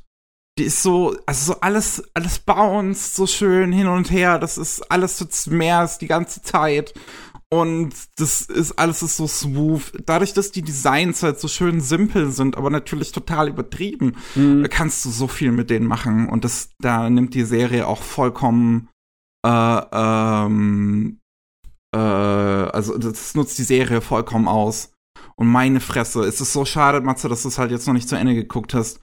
Weil Episode 21 ist easy eine der besten Anime-Episoden überhaupt. Ja. Okay, da, da, dann, da kommen da so ein paar äh, so aller Demon Slayer Episode 19, so, so Monster daher, so ein paar Episoden, die einfach äh, sich über die anderen herausheben. Weil Ja, generell. also wirklich, die- Episode 21 ist Beyond Good and Evil so. oh, okay. Die, die dreht noch mal richtig auf. nice. Nicht nur, ich an, nicht halt auch nicht nur von der Animation, die dann in einer richtig geilen Kampfsequenz da kommt, sondern diese ganze Episode über. Da sind richtig tolle Character-Acting-Shots mit drin, da sind richtig geile Perspektivshots mit drin, mit wirklich krass verzerrten Perspektiven, die super gut zu den Thematiken der, der Folge passen. Das ist super. Und auch Mhm. wie diese großen Verhältnisse inszeniert wurden, weil, um jetzt nicht zu spoilern, die großen Verhältnisse deuten eher auf die Figuren, die dahinter, was hinter diesen Ja. Figuren steht, als wirklich die physischen Figuren. Ja. Es ist großartig. Ja, ich frage mich einfach, ob dann grundlegend das Design ein Segen war, weil du kannst halt, bei diesem Design fällt halt auch die Animation viel mehr auf, teilweise schon, wie als wenn es ein sehr, sehr aufwendiges Design wäre mit vielen Schattierungen und äh, vielen Linien. Ne? Es ist ja Hm. hier viel mehr so eine Kinderbuchoptik, ne? Ja. Das ist, glaube ich, so eine Mob-Psycho-Situation. Ja, es ist noch simpler als Mob Psycho, ne? Ja, genau. Da hat es ja auch sehr geholfen, würde ich sagen. Also im Endeffekt ist, ist es krass, weil eigentlich liebe ich andere Zeichenstile viel mehr. Aber für Animationen ist das manchmal nicht das Idealste, ne? Hm. Es ist nicht zu fassen, dass ich das zugeben muss, aber vielleicht hat der Hosso da sogar, äh, vielleicht hat es einen Sinn dafür, dass seine ganzen Filme immer so, so wenig Schattierungen haben, so viele Flächen. Oh Mann, bin ja eigentlich nicht der Fan davon, aber ja, man kann es einfach nichts verneinen, wie die abgehen hier. ja. Und dass die Serie auch manchmal so Aspekte einfach irgendwann, also irgendwie Sachen noch bringt, die man vielleicht nicht erwartet, dass sie nochmal relevant werden oder wo man sich denkt, das könnte vielleicht mit der Zeit relevant werden. Das ist ja auch so, wie dieser König da im Wald, äh, der da im Wald lebt, also der offensichtlich mal ein König war, ähm, auf den Boji zu felsen mit dieser Falle getroffen hat, mit dem er dann Hm. irgendwie zusammen getanzt hat, bis der dann irgendwann gesagt hat, weißt du was, ich muss dich jetzt eigentlich umbringen, tut mir leid, Kumpel. So, Ja, ich hatte erst gedacht, das wäre so ein Tom Bombadil-Moment, weißt du, so wie in Herr der Ringe, ne? Da äh, kommt einfach irgend so ein mythisches Überwesen aus äh, der Welt mal kurz vor, aber dann sagt auch wieder Tschüss und dann geht's weiter mit der Reise. Ja. genau. Und dann, ich weiß jetzt gerade nicht, ob das schon, ob das später gesagt wurde, aber später wird halt diese Figur noch mal kurz referenziert, wo dann sie sagt so, ah, okay. Aber dann fragt sie auch, ob da noch mehr hintersteckt. Ich weiß nicht, ich hatte mal im Netz hatte ich schon so ganz viele Theorien, das war der König Nummer eins im Ranking mal gewesen, weil die Nummer eins ja immer durch diesen Schatz hier wahnsinnig wird und so. Und der Typ, Ich mein- offensichtlich, und der typ offensichtlich ein paar Schrauben locker hat. Ich habe ja schon über die Hälfte geguckt, aber so extrem viel mit Worldbuilding beschäftigt sich die Serie ja nicht, weil sie halt viel eher beschäftigt damit ist, hier so ihre Wendungen und Irrungen und Wirrungen zu machen. So, Ja, jetzt, jetzt, jetzt, jetzt kommt leider der traurige Part. Ah, okay. Ähm, denn ich schicke euch das jetzt mal hier rein in Mumble. Ähm, das ist, das ist auch eine Sache, die ich erst dann danach noch äh, halt heraus äh, von, von gehört habe, die ich nicht mitgekriegt habe, als es ähm, live passiert ist. Die Serie widmet sich dann später halt noch ein bisschen Worldbuilding. Vor allem, wenn es dann halt die Hintergrundgeschichte von Miranjo erklärt, die Frau aus dem Spiegel. Mhm. Und diese Hintergrundgeschichte ist sehr, sehr schwierig. Und nicht nur, weil, gut, sie halt selbst für die Verhältnisse vom Anime unfassbar düster ist, Ja. ähm, sondern auch, weil sie Parallelen zwischen Japan und Koreas Konflikt aufzieht, die leider ziemlich rassistisch sind.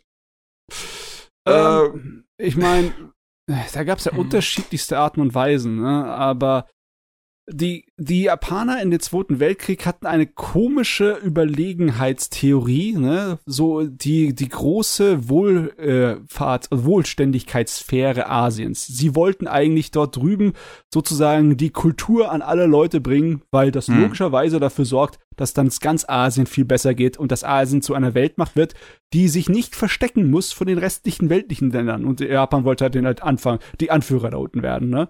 Und da, Ja. der, war, die waren tatsächlich dann so in ihrem Taumel, ähnlich wie die, äh, die Nazis. Die Nazis waren aber völlig zerstörerisch drauf und die da unten waren so drauf, ja, wenn wir einfach nur alle Völker der asiatischen Welt anführen, dann wird es gut. Dann gehen wir zu den Koreanern hin und dann bringen wir denen bei, wie man ein guter Asiate ist, also im Sinne von wegen, wie man Japaner ist, und dann wird das alles gut. Was natürlich Plam Ja. Plam ist, ne? Aber klar, logischerweise, da, zu der Zeit haben sie alle als äh, weniger wert gefunden, weil die einfach noch nicht so weit waren, ne? Die Japaner waren noch weiter, bla bla bla. Ihr kennt das von Faschisten, ne? Mm, Und es ist le- leider ist es ja auch in Japan noch heute so, dass es dieser dieser antikoreanische Ra Rassismus noch ein- eine, eine, eine ziemliche Rolle spielt. Es ist ein Und- Faktor, aber es ist, äh, es ist nicht so, dass äh, das in der Gesellschaft generell so groß ist. Die ich, Japaner ich glaube halt nicht, dass es im Alltag definitiv vorkommt und ich würde auch nicht jedem Japaner vorwerfen, ein Rassist zu sein, aber das ist, Nee, nee. ich glaube, gerade natürlich auch in der Regierung des, äh, äh, und, und halt schon bei einigen Menschengruppen ein gewisses Thema. ja, es ist ein Thema. Mhm. Ja.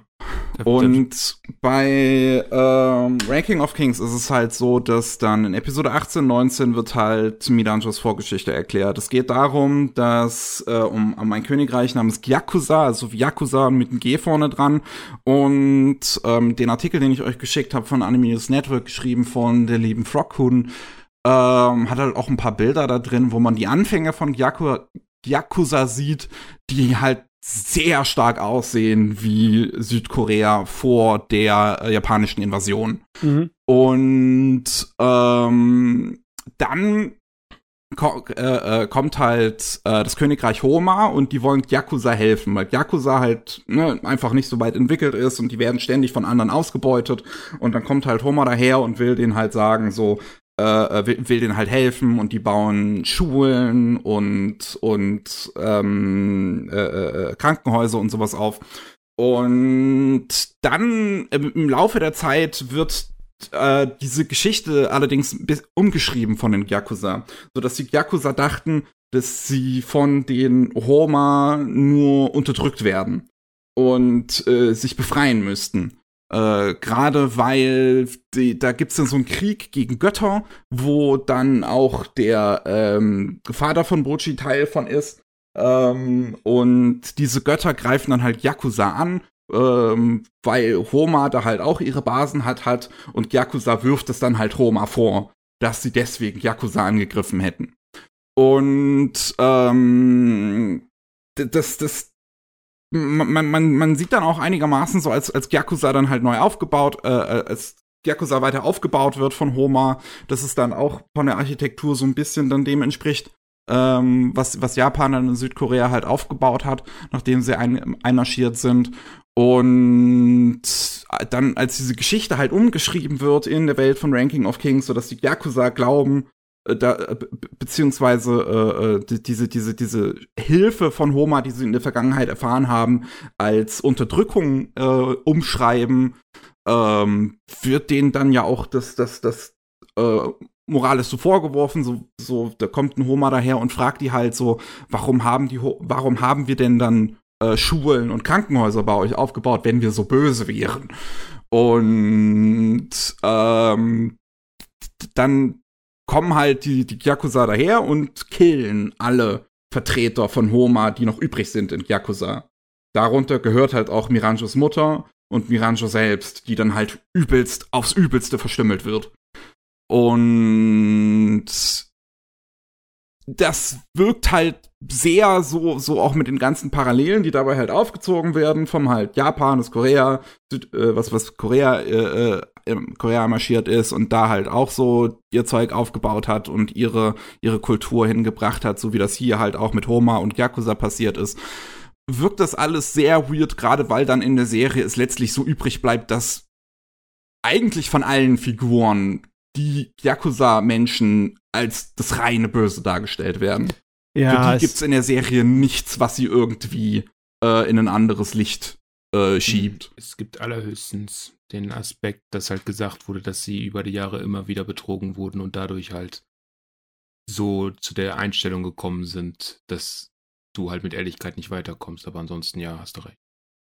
Hm, das ist eine gute Frage. Ich meine, die es wirkt einfach zu genau, um mhm. Zufall zu sein. Es ja, wirkt einfach ja. so, als ich weiß nicht, ob er wirklich dran glaubt oder ob er sich einfach nur zum Spaß und der Freude so eine dämliche, verstaubte rechte, rechte Verschwörungstheorie aus dem Netz genommen hat. Ich, ich wollte gerade sagen, du, ist es schwer einzuschätzen, ob er jetzt sagt, so ich habe da mal was in einem Geschichte irgendwas gelesen und versucht das jetzt als Referenz zu verwenden oder nicht. Mich persönlich würde da echt jetzt interessieren, was der Mangaka, also ob du, ob man irgendwas in seinen Werken sonst so in der Richtung finden finden hm. könnte oder was er halt so privat irgendwie macht. Weißt du, so wie bei dem Dragon Quest Komponisten, der verstorben ist, wo du ja definitiv so sagen kannst, wenn, wenn man so, wofür er sich persönlich engagiert, zu sagen kannst, ja, der Typ war ein Rechter, definitiv. Hm. ähm, ja, hier finde ich es halt auch schwierig, weil es, es, es, es tut mir halt auch in gewisser Weise weh. Es bringt mich halt hm. in so eine konflikte Situation, weil ich mir halt denke, so, so vieles an Ranking of Kings ist so geil. Und auch das Finale ist so geht in so eine schöne und positive Richtung, was offensichtliche Parallelen zu Nazi-Deutschland zieht und zu, zu, zum Japan, wo dann halt unsere, dem, dem Bösewicht im Endeffekt gesagt wird, so, du hast jetzt den Auftrag, äh, weiterzuleben und allen Menschen beizubringen, warum du das Böse getan hast, was du getan hast, sodass es nie wieder jemand tun wird. Mhm. Und, und das, das, ist ja eigentlich so eine, so eine schöne Message und auch von, von, von Vergeben her. So viel wird in der Serie äh, eigentlich Positives beigebracht, dass man Menschen vergeben soll und auch ein sehr, sehr schöner Umgang mit, ähm, mit, mit, mit äh, äh, körperlich beeinträchtigten Menschen wird da halt gepflegt.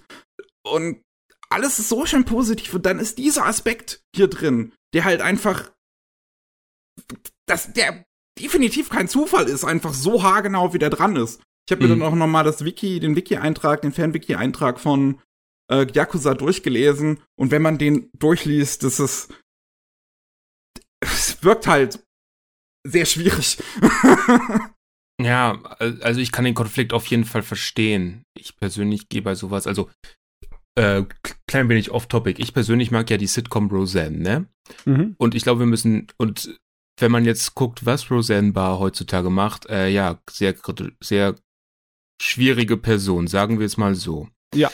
Ähm, aber gleichzeitig kannst du halt immer noch etwas Positives in der Serie sehen. Da gibt's ein wunderbares Video, ich habe es gerade noch mal kurz Nachhinein nachgeschaut.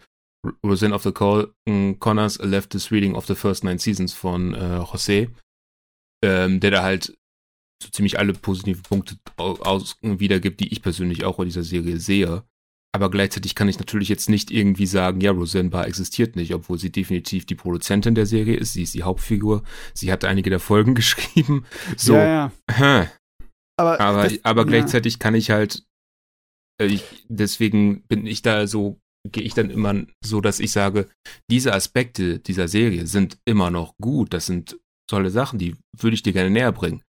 Komma, mhm. aber es gibt auch diesen Scheißpart und ich bin mir bewusst, dass es diesen Scheißpart gibt und ich verurteile diesen Scheißpart und darüber und wir mhm. müssen nicht darüber reden, dass ich ihn verurteile, so dass, ja. dass, dass man halt, dass man halt das Gesamtwerk äh, als das betrachtet, dass es halt diese vielen positiven Sachen, aus denen man auch etwas wertschätzen und lernen kann, wie eben diese dem Part, dass unser Protagonist eine gehörlose Person ist, die über sich selbst hinauswächst, gibt. Ja. Aber gleichzeitig halt auch, ähm, ich weiß gerade nicht mehr das deutsche Wort, acknowledge, dass man halt so wahrnimmt, dass diese, dass es auch diesen negativen Part gibt, den man absolut verurteilt, wo man auch nicht drüber reden muss, dass es der zu verurteilen ist und wo du dann auch wenn das jetzt irgendwie äh, ange, an, angebracht wird, wenn man zum Beispiel ein Video dazu macht oder wenn man, wenn das, einem, wenn, da, wenn das irgendwie relevant ist in der Diskussion, dass man dann auch sagt, ja, diesen Part gibt es, der ist scheiße, mir ist bewusst, dass es den gibt und das ist wirklich auch schrecklich und ich verurteile das.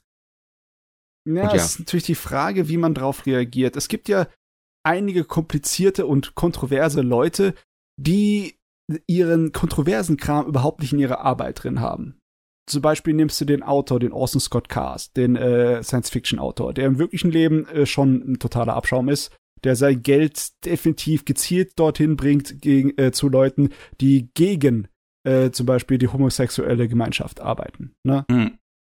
Aber in seinem, äh, seine Bücher sind randvoll von eigentlich den besten Messages, die du dir vorstellen kannst, wo es dann halt um, äh, ja, gegenseitige Akzeptanz geht von Leuten, die unterschiedlich sind. Was irgendwie voll so, was zum Fuck? Wie zum Geier kann das sein? Ne? Und hier so ist eine es halt eine Message nicht bekommen. Ja. hier ist es halt so, dass es halt im Werk drin ist. Ne? Und wenn es im Werk drin ist, dann finde ich, vielleicht muss man da anders mit umgehen als nur mit der Person außerhalb des Werkes weil besonders, weil bei uns dreht sich ja alles um die Werke. Wir sind ja, mhm. auch wenn wir nur Amateure sind, wir sind ja Kritiker von dem Unterhaltungsmedium, ne? Ja.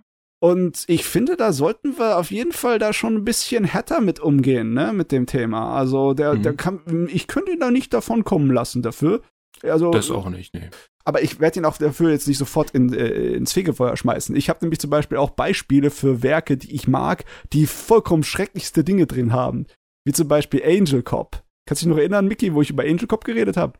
Oh Gott, das ist schon wieder wahrscheinlich lang genug äh, her. Ja, ich weiß, was es ist, aber ich kann mich nicht dran erinnern, was du gesagt hast. Ne Angel Cop ist eine unnötig überbrutale, ähm, ja, so ein Thriller, so ein Cop-Thriller. Und es geht darum, um eine Verschwörungstheorie, dass äh, doch alle Japan an die, äh, ja, an die Hose wollen, besonders die Amis und besonders von äh, äh, in Amerika von jüdischen geleitete ähm, Firmen. Jetzt erinnere ich mich, ja. ja. Im Endeffekt, der, der Autor hat gesuch, gesucht, was ist so ein richtig geiles äh, Verschwörungstheorie-Ding? Ich suche was wie Illuminati. Ja, Illuminati hm. sind die Juden aus Amerika. Okay, nehmen wir.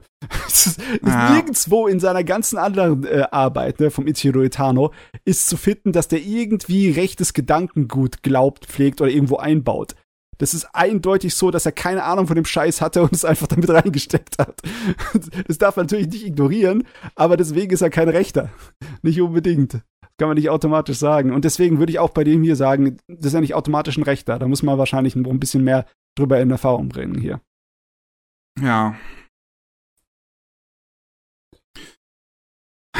Ah ja. Boah, krass. So, so ein wichtiger Anime und schon hat er eine riesige Kontroverse an sich dran, heilige Scheiße. Meine Fresse. Kann ich, kann es, kann es nicht irgendwie ein bisschen ruhiger vonstatten gehen? Die Welt ist schon schräg genug im Moment drauf. Ja. Äh. Scheinbar können wir keine schönen Dinge haben. verdammt. Gott verdammt. Es ist wirklich schade, ja. Also, ich bin mir auch immer noch nicht so ganz halt selber, wie ich dann damit umgehen jetzt soll, weil ne, eigentlich habe ich so, so am Freitag habe ich zu Ende geguckt, absolut so geliebt und mir gedacht, oh, das ist eine der besten Serien aus dem letzten Jahr und dann am Samstagmorgen sehe ich das irgendwie, genau, ich von Shin, von dem lieben Shin habe ich das gesehen. Der mhm. hat äh, auf, auf Twitter geschrieben, auch dass es zu Ende geguckt hat und ihm die Serie trotz anti-koreanischer Propaganda gefallen hat und ich war so, was? Hab ich das verpasst? Und dann google ich das mal und dann sehe ich das und dann denke ich mir so, hm, Ja, das ist krass. Wenn man nicht im Bilde ist, dann kommt es einem, geht es einem, einem voll vorbei. Ne? Ja. Ja, definitiv. Meine Güte. Ah Meine ja, Güte. Auf jeden Fall, der, der Manga ist ja noch nicht zu Ende, ne? ich glaube nicht, ne. Ähm, ich, Aber der Anime hat ein Ende. der Anime hat ein Ende. Ja. Gut. Das, das, das ist schon mal sehr schön. Ein offenes, also es gibt ja noch so ein Ja, paar. so ein halbwegs offenes Ja, Ende. Also es aber ist auch schon so, dass es halt auf eine gewisse Weise abschließt. Ich meine, es gibt ja immer noch diesen Dessa-Subplot, Ja, gut. wo ich, wo ich, ich, ich hatte ein bisschen gehofft, dass in der Ja. letzten Folge da, dann noch was zugesagt wurde, aber so, okay, gut, dann nicht.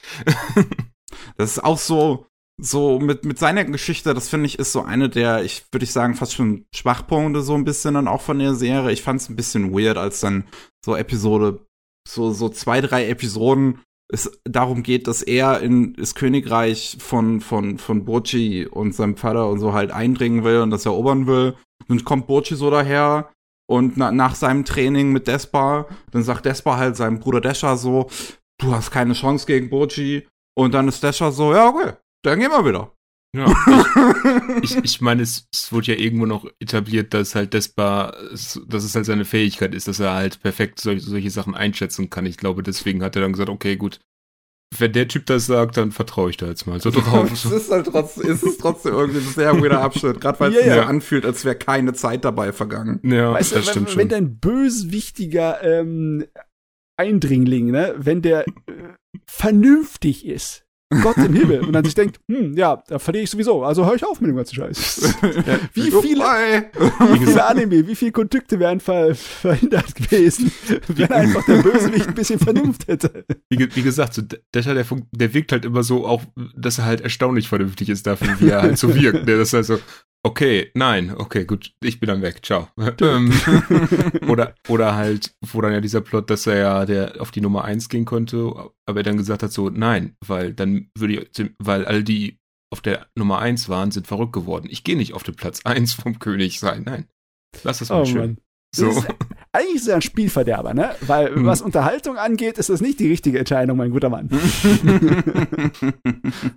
Aber ich finde auch immer noch interessant sein Bruder Despa, einfach weil, ich weiß nicht, vielleicht kam das nur mir so vor, aber ich hatte das Gefühl, dass der halt so am Anfang ziemlich shady gewirkt hat, so, Oh ja. ja, Oh ja. wo er so reingekommen ist, so, oh, ihr habt Geld, okay, gut, können wir, können Er hat wir ja machen. Er hat ja auch den gleichen Synchronsprecher wie äh, in Mob Psycho, äh, Ja. unser lieber, unser, Regen. Genau, Regen. Ja, der, der hat halt auch oft so eine Regenenergie, habe ich das Gefühl. Wie wenn er halt so tot ist und sagt, oh scheiße, ich habe ja kein Geld, mein Geld. Oh Mann. ah, Das war auf jeden Fall ein Ereignis. Es gibt nicht viele Anime aus der Saison die genauso groß sind. Einer davon ist auf jeden Fall Dings, ähm, My Dress Up Darling. Ja, Aber der ich ist jetzt auch das Wochenende zu Ende gegangen. Also gestern. Aber ich Ja. habe ihn auch noch nicht gesehen, äh, fertig gesehen. die letzte Episode fehlt mir noch, da sprechen wir dann nächstes Mal drüber. Ja, machen wir das. Ich hab Bock. Yes. Ich, auch, auch Riesenhit ist 86. Das bin ich gerade auch noch am Schauen. Da werden wir auch nächstes Mal drüber sprechen. Oh, Und heilige Scheiße, der ist wirklich gut. okay, äh, da habe ich schon Angst, dass ich den wieder äh, nachholen muss, weil, hehe, ich meine, es ist Mecha. ja. Und äh, erstaunlich direkt politisch. Oh. Oh, oh. Es ist wirklich für Anime-Verhältnisse ist es unfassbar on the nose. Gut, gut. Dann brauche ich mir zumindest nicht so viel zusammenzudichten dazu. ja. Ja, Interpretation ist schön, aber manchmal äh, kann man auch wirklich äh, sich da drin verlieren, ne? Muss man echt aufpassen. Gut, äh, Matze, hast du eigentlich noch was? Nee, ich habe nichts mehr weiter. Ich meine, Okay. alles andere ist noch nicht abgeschlossen. Ich würde sehr gerne über äh, Rust Eater Bisco reden, aber da fehlt mir auch noch eine Episode. Teufel auch, verdammt nochmal. Ja, ist ja jetzt, kommt, glaube ich, heute erst noch. Oder morgen, ich weiß nicht. Ja, die, auf jeden Fall die Tage kommt die erst noch. Ja. Den will ich auch noch schauen. Der ist schräg, der wird in der zweiten Hälfte richtig schräg. Also, Oh, da habe ich auch Kritik zu üben, eine Menge. Da Okay. freue ich mich auf den nächsten Podcast. Gut, äh, jetzt haben wir Ranking of Kings durch. Ähm, es war ja vom Imperatox vorgeschlagen. Dann reiß ich mal noch eine Sache an. dass ich das auch mal hinter, ihr hab, hinter mir habe, habe ich zwar jetzt noch immer noch nicht ganz fertig, aber ich muss mal wieder über ein Spiel reden. Ah, Spiel. Ja, äh, Videospiel. Und zwar, weil es halt eben sehr äh, äh, Anime ist. Weil es halt auch ein Anime bekommen hat, äh, zur gleichen Zeit, wo das Spiel rausgekommen ist. Okay. Und zwar hat im Sommer 2021 Bandai Namco versucht, mit Scarlet Nexus ein Multimedia-Franchise aufzubauen und hat halt dieses Vollpreisspiel rausgebracht und gleichzeitig ein 24 Folgen Anime gestartet, an den sich heute schon keiner mehr erinnert, genauso wenig wie an das Spiel. das ist die Frage. Zu Recht? Äh, beim Spiel würde ich nicht unbedingt sagen. Okay. Ähm, es ist von den gleichen Leuten, die Code Vein und God Eater vorher gemacht haben. Und äh, Code Vein war ja dann sehr ähm, Dark Souls inspiriert, ist es jetzt Scarlet Nexus nur noch zum Teil. Ähm, das trifft sich so ein bisschen in der Mitte zwischen Devil May Cry und Dark Souls, würde ich vielleicht sagen. Hm, das ist eher mein Fall. ist es meiner auch, ja. Deswegen ähm, gefällt mir das Gameplay tatsächlich von Scarlet Nexus richtig gut. Das sp spielt sich super smooth. Äh, man hat super viele Kombo-Möglichkeiten, man kann die Gegner schön juggeln, das macht richtig Spaß. Jo. Ähm, das das, das finde ich super und äh, die, die ganzen Möglichkeiten und was man da hat. Es gibt da so ein, so, so, spielt halt in der Zukunft, be äh, beziehungsweise, nee, spielt 2020 in einem Alternativen. Ähm, und die, äh, ähm, also unsere Hauptfiguren, die sind Teil der ähm, OSF, der Other Suppression Force. Weil. Oh das, das, das darf man auch nicht irgendwie interpretieren. Das hört sich irgendwie auch rassistisch an. naja, weil die äh, bösen Aliens in dieser Welt heißen Others. Und ähm, die wollen die Gehirne von Menschen fressen.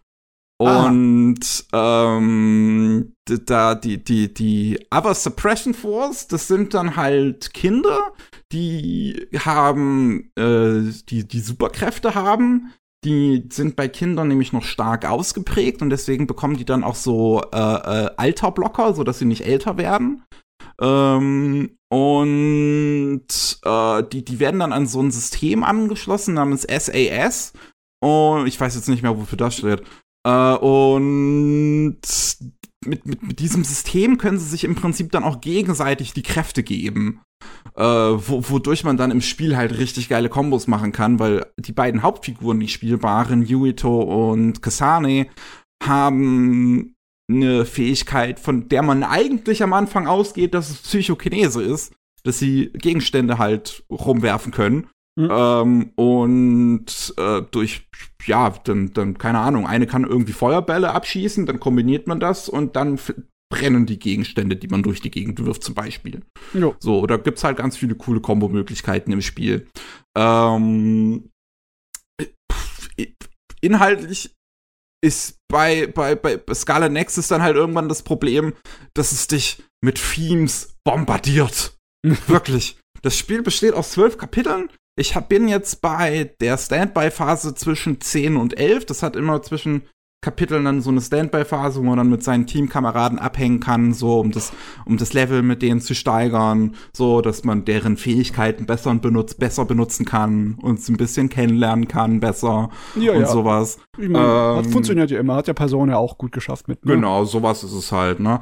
Und ähm, d- d- das, es, es, es, fängt halt so an, dass du halt bei dieser OSF von, wie heißt das erste Königreich nochmal? Ich glaube, Kakuchi oder Kakuchiba bist. Und ähm, bei, bei, bei Kakuchiba ist es halt so, dass alle Menschen einen Chip eingepflanzt bekommen, mit dem deren Wahrnehmungsrealität halt stark verändert wird. In, in, in einem äh, Augmented Reality Sinne. So, zum Beispiel die Werbeschilder an Wändern, Wänden oder sowas, das sind halt jetzt keine echten Werbeplakate mehr, sondern das ist alles Augmented Reality. Das sind irgendwelche Hologramme. und, und auch alle äh, äh, Schilder auf der Autobahn und sowas sind auch alles nur noch Hologramme. Und ja. Woher weißt du, dass nicht alles, was du siehst, ein Hologramm ist? und und das, das ist dann auch so, dass die Regierung äh, halt beeinflussen kannst, was du siehst. So wird zum Beispiel bei Leuten, die von einem Other erwischt wurden, die ihren Kopf halt abgenommen wurde, äh, wird dann halt der, der, der Kopf zensiert. Äh, so dass du den nicht mehr sehen kannst. Und dann kommen, dann, dann fliegen immer Drohnen die ganze Zeit durch die Stadt und, und berichten so bildmäßig über alle Kämpfe, die die OSF äh, Leute äh, äh, halt mit den Others haben. Und da, da merkt man schon so erste Themes. Das ist dann auch so, dass diese Chips, die eingepflanzt werden bei den Menschen, auch nicht bei jedem Menschen funktionieren, sondern halt nur bei welchen mit ähm, Superkräften. Aber nicht, nicht, also jeder, fast jeder Mensch hat halt Superkräfte, nur bei wenigen sind sie stark ausgeprägt. Das sind dann halt die, die zu der OSF gehen. Mhm. Ähm, aber es gibt halt auch einige wenige Menschen, die haben halt einfach keine. Das, die werden dann DATs genannt ähm, also Nieten. Mhm. Und äh, äh die werden dann halt, ja, im Prinzip systematisch vom Alltag eigentlich ausgeschlossen in diesem Königreich. Ähm, und dann hat man aber halt auch irgendwie jemanden in der OSF, der dann zu einer Revolutionsgruppe gehört, die dann halt versuchen, Kakuchiba zu entlarven und dass die allen nur Lügen erzählen und äh, ihr eigenes Königreich aufbauen wollen in Ceran, die unabhängig werden wollen von Kakuchiba. Und äh, dann kommt noch irgendwie dazu, dass die Menschheit mal auf dem Mond gelebt hat und die Erde anscheinend mal untergegangen ist und sind sie halt auf den Mond abgehauen, haben gewartet, bis die Erde wieder bewohnbar ist und sind halt wieder zur Erde geflogen und man weiß das gar nicht mehr, weil die Menschen, äh, weil man, weil man das radikal aus den Geschichtsbüchern rausgeschmissen hat. Und dann kommt noch irgendwie dazu, dass die, die, die Fähigkeit von den beiden Hauptfiguren halt nicht wirklich Psychokinese ist, sondern noch mal was anderes, was denen dann auch Zeitreise ermöglicht. Okay, okay, wow, langsam. Die können sich also nicht wirklich entscheiden, was für eine Story sie erzählen wollen. Äh, also so äh, hat sich angehört, als wollten sie nebenbei so eine dystopische Cyberpunk-Vision äh, der Zukunft erzählen. Ja. Aber es geht ja eigentlich um die verdammten Gehirnfresser, ne? Ja? Ja, ich meine, what the, was, was ist jetzt der Fokus? Oder springt der einfach nur hin und her, wie er Bock hat? Ich wirklich, die Story springt eigentlich ziemlich wild hin und her. Oh Mann, es ey. ist, also, ich habe uns auch ehrlich gesagt irgendwann aufgegeben, das zu folgen. ich, einfach, ich will einfach nur noch das Spiel spielen. Weil das Gameplay ist super, der Soundtrack ist super. Der ist großartig. Ich höre den richtig gerne so auch so nebenbei. Der, der geht richtig ab. Es äh, erinnert mich teilweise so ein bisschen an Jet Set Radio Future. Hm. Ähm, und visuell ist auch das Spiel hervorragend. Das ist, also gerade Weitsicht wird richtig gut dadurch inszeniert, dass alles in der Ferne dann so langsam die Texturen aufhören und dann nur noch so, so weiß wird. Äh, je nach Gegend ist es dann vielleicht so ein rötliches Weiß oder so ein, so ein grünes Weiß und dann man nur noch die Konturen sieht von den Gegenständen. Ist richtig hübsch. Also einen gescheiten Nebeleffekt. Ja. Oder was heißt, ja, Nebel. So Wirklicher Nebel ist es nicht, aber es ist wirklich hübsch umgesetzt. Mhm. Ähm, das, deswegen, das sieht, das, es spielt sich super, es sieht super aus, es hört sich super an. Es ist halt nur so, dass diese, also einmal, es gibt gar nicht richtige Cutscenes eigentlich, das sind immer nur so Slideshows, was okay. auch halt wirklich nicht gut ist, wenn die Hälfte des Spiels halt diese Slideshows sind. Also ich wirklich, ich glaube 50% spiele ich und 50% sind im Prinzip in Anführungszeichen Cutscenes. Oh Mann. oh Mann, oh Mann. Ähm, und da das halt inhaltlich wirklich nicht gut ist, kann ich mir schon vorstellen, warum auch der Anime zum Beispiel hier auf Mal ist es auch nur eine Bewertung von 5,67 und es haben anscheinend auch nur 18.000 Leute gesehen, hm. äh, oder zumindest halt auf Mal eingetragen. Ähm, deswegen kann ich mir auch vorstellen, warum das da sofort in Vergessenheit geraten ist, weil wenn jetzt der Anime auch keine wirklich guten Animationen oder sowas hat, und ich bin mal auf Tage Gaboro gegangen von Scarlet Nexus, das sind irgendwie nur so sieben oder acht Szenen eingetragen. Also Bei ja, 26 Folgen ist das wenig. Ich bin ja auch bei YouTube bei der ersten Folge mal ein bisschen am rumgucken und da sind schon ein paar schöne Sachen dabei, aber die erste Folge zählt wahrscheinlich nicht, weil wir kennen das, ne? ja, das kann gut sein. Ich, das, das, das ist auch, glaube ich, das erste, was ich bei Saga Gaboro gefunden habe. Irgendwie die Hälfte von diesen acht Einträgen sind die erste Folge. ähm, ich meine, es könnte auch einfach sein, dass einfach kein weiterer Mensch die Serie weitergeguckt hat, um dann irgendwie noch was einzutragen bei Saga Gaboro. Das kann auch sein. Weil es halt inhaltlich so langweilig ist. Ähm, es ist halt von der Struktur auch im Spiel so, du hast ja zwei Hauptfiguren und am Anfang des Spiels entscheidest du dich für eine von beiden. Halt die männliche Hauptfigur Yuito oder die weibliche Hauptfigur Kas äh, Kasane. Und äh, die haben dann halt auch für eine sehr lange Zeit unterschiedliche Storylines. Ähm, oh. Bis dann halt, äh, also am Anfang ist es so, man ist noch zusammen, dann kommt halt diese Revolution von Sairan und man selber gehört halt zu der Seite von Sairan dann, zu der Teil der Revolution, der Revoluzer. Und Yuito ist äh, dann noch äh, in, in, in der OSF von, von Kakuchiba. Und deswegen ist man dann eigentlich gegeneinander und man hat auch hin und wieder Kämpfe gegeneinander, was eigentlich auch, ich, ich mag wenn es in Spielen so Kämpfe gibt, wo beide die gleichen Fähigkeiten haben. So, das ist auch immer bei Devil May Cry zum Beispiel, wenn man dann gegen seinen Bruder kämpft. Ähm, sowas mag ich. Äh, aber dann kommt dann halt irgendwann auch wieder der Moment, wo diese beiden Stories zusammenführen, wo man dann realisiert, dass man eigentlich fürs beide fürs gleiche Ziel kämpft und dann kommt einfach nur so ein riesengroßer Exposition Dump von allem, was Yubito halt in der Zwischenzeit gemacht hat.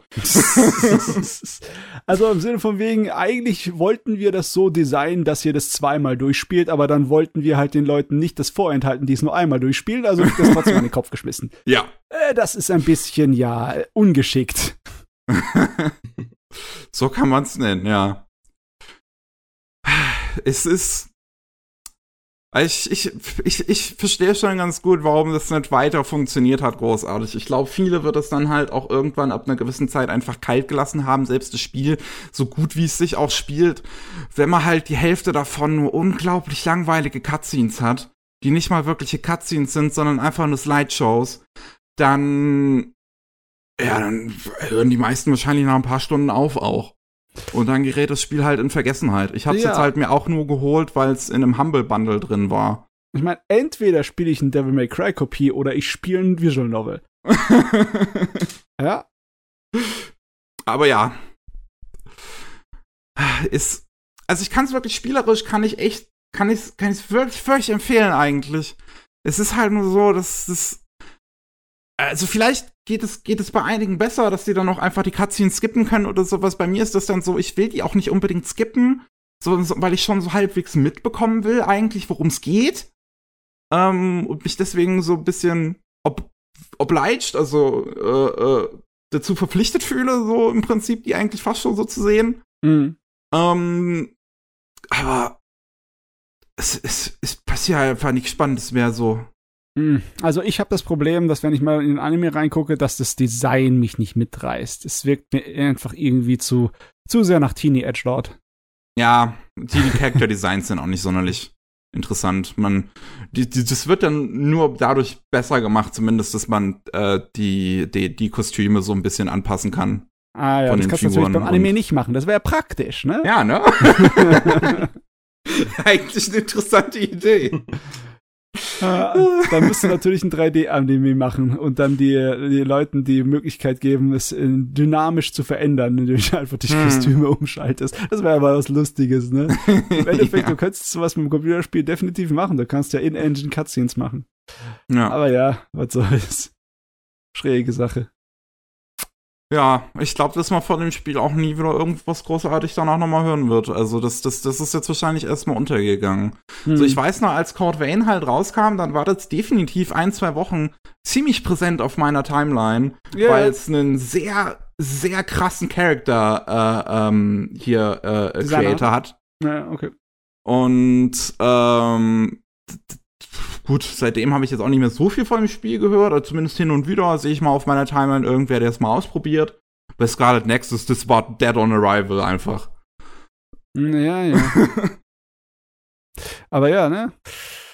Äh, das äh, hat halt nicht unbedingt immer was miteinander zu tun, ob etwas populär ist, dass dann automatisch ein Anime dabei ist. Du kannst auch etwas haben, was voll in der Nische ist und trotzdem einen vollen Anime hat mit 26 Episoden. Hm. Äh, ist nicht so, dass ob wir ein äh, 26 Episoden Anime zu Genshin Impact haben, ne? obwohl das Ding monströs ist. Irgendwann, irgendwann wahrscheinlich, aber. Ja, leider Gottes. Obwohl, egal was ich zu denen sagen will, äh, gibt es extrem viel zu kritisieren was die Optik angeht und ihre Animationstechniken, da sind die schon sehr gut bei dem Laden da, die ja. Impact machen. Also wenn sie nicht gerade Animationen einfach straight up aus anderen Spielen rippen.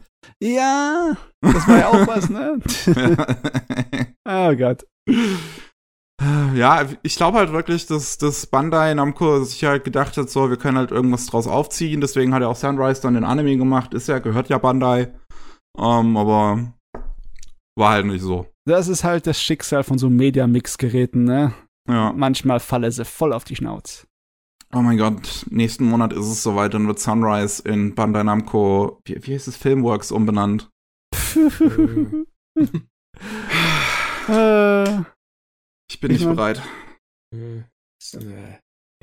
Ist es dann Dead-Naming, wenn ich weiterhin Sunrise sage? Oh mein Gott, muss ich, muss ich dann auch hier, äh, muss ich noch ein paar Sunrise-Anime gucken? Man kann das wie bei Prince machen, so das Studio früher bekannt als Sunrise. genau, genau, so werde ich es machen. ah, ja, ist ja wunderbar passend, dass ich heute über Sabunge geredet habe, das auch vom Studio früher bekannt als Sunrise gemacht wurde. wunderbar. Oh, also alles schließt sich wieder im Kreise. Ja. Ich glaube, wir haben es, oder? Wir haben es. Mehr hat mal was zu sagen, oder? Ja. Ich wüsste nichts. Gut. Machen wir Feierabend. Ähm, vielen Dank für äh, erstmal an dich im Pirate Talks, dass du wieder dabei warst. Jo, immer gerne. ja, ist immer wieder schön, dich hier zu haben. Ähm, und äh, vielen Dank an die Leute da draußen, dass ihr zugehört habt. Falls ihr noch mehr von, von Mats und mir hören wollt, dann könnt ihr äh, jeden Mittwoch gibt's einmal Rolling Sushi äh, wo es dann um, um News aus Japan geht. Jeden Montag gibt es die Rolling Sushi Anime News, wo es um News rund um Anime geht. Und wenn ihr mehr vom über Gardox äh, hören und sehen wollt, dann könnt ihr einfach in die Beschreibung, die Podcast-Beschreibung gehen. Da gibt es dann einen Link zu seinem YouTube-Kanal. Das war's von unserer Stelle und man hört sich beim nächsten Mal. Tschüss. Tschüss. Ciao.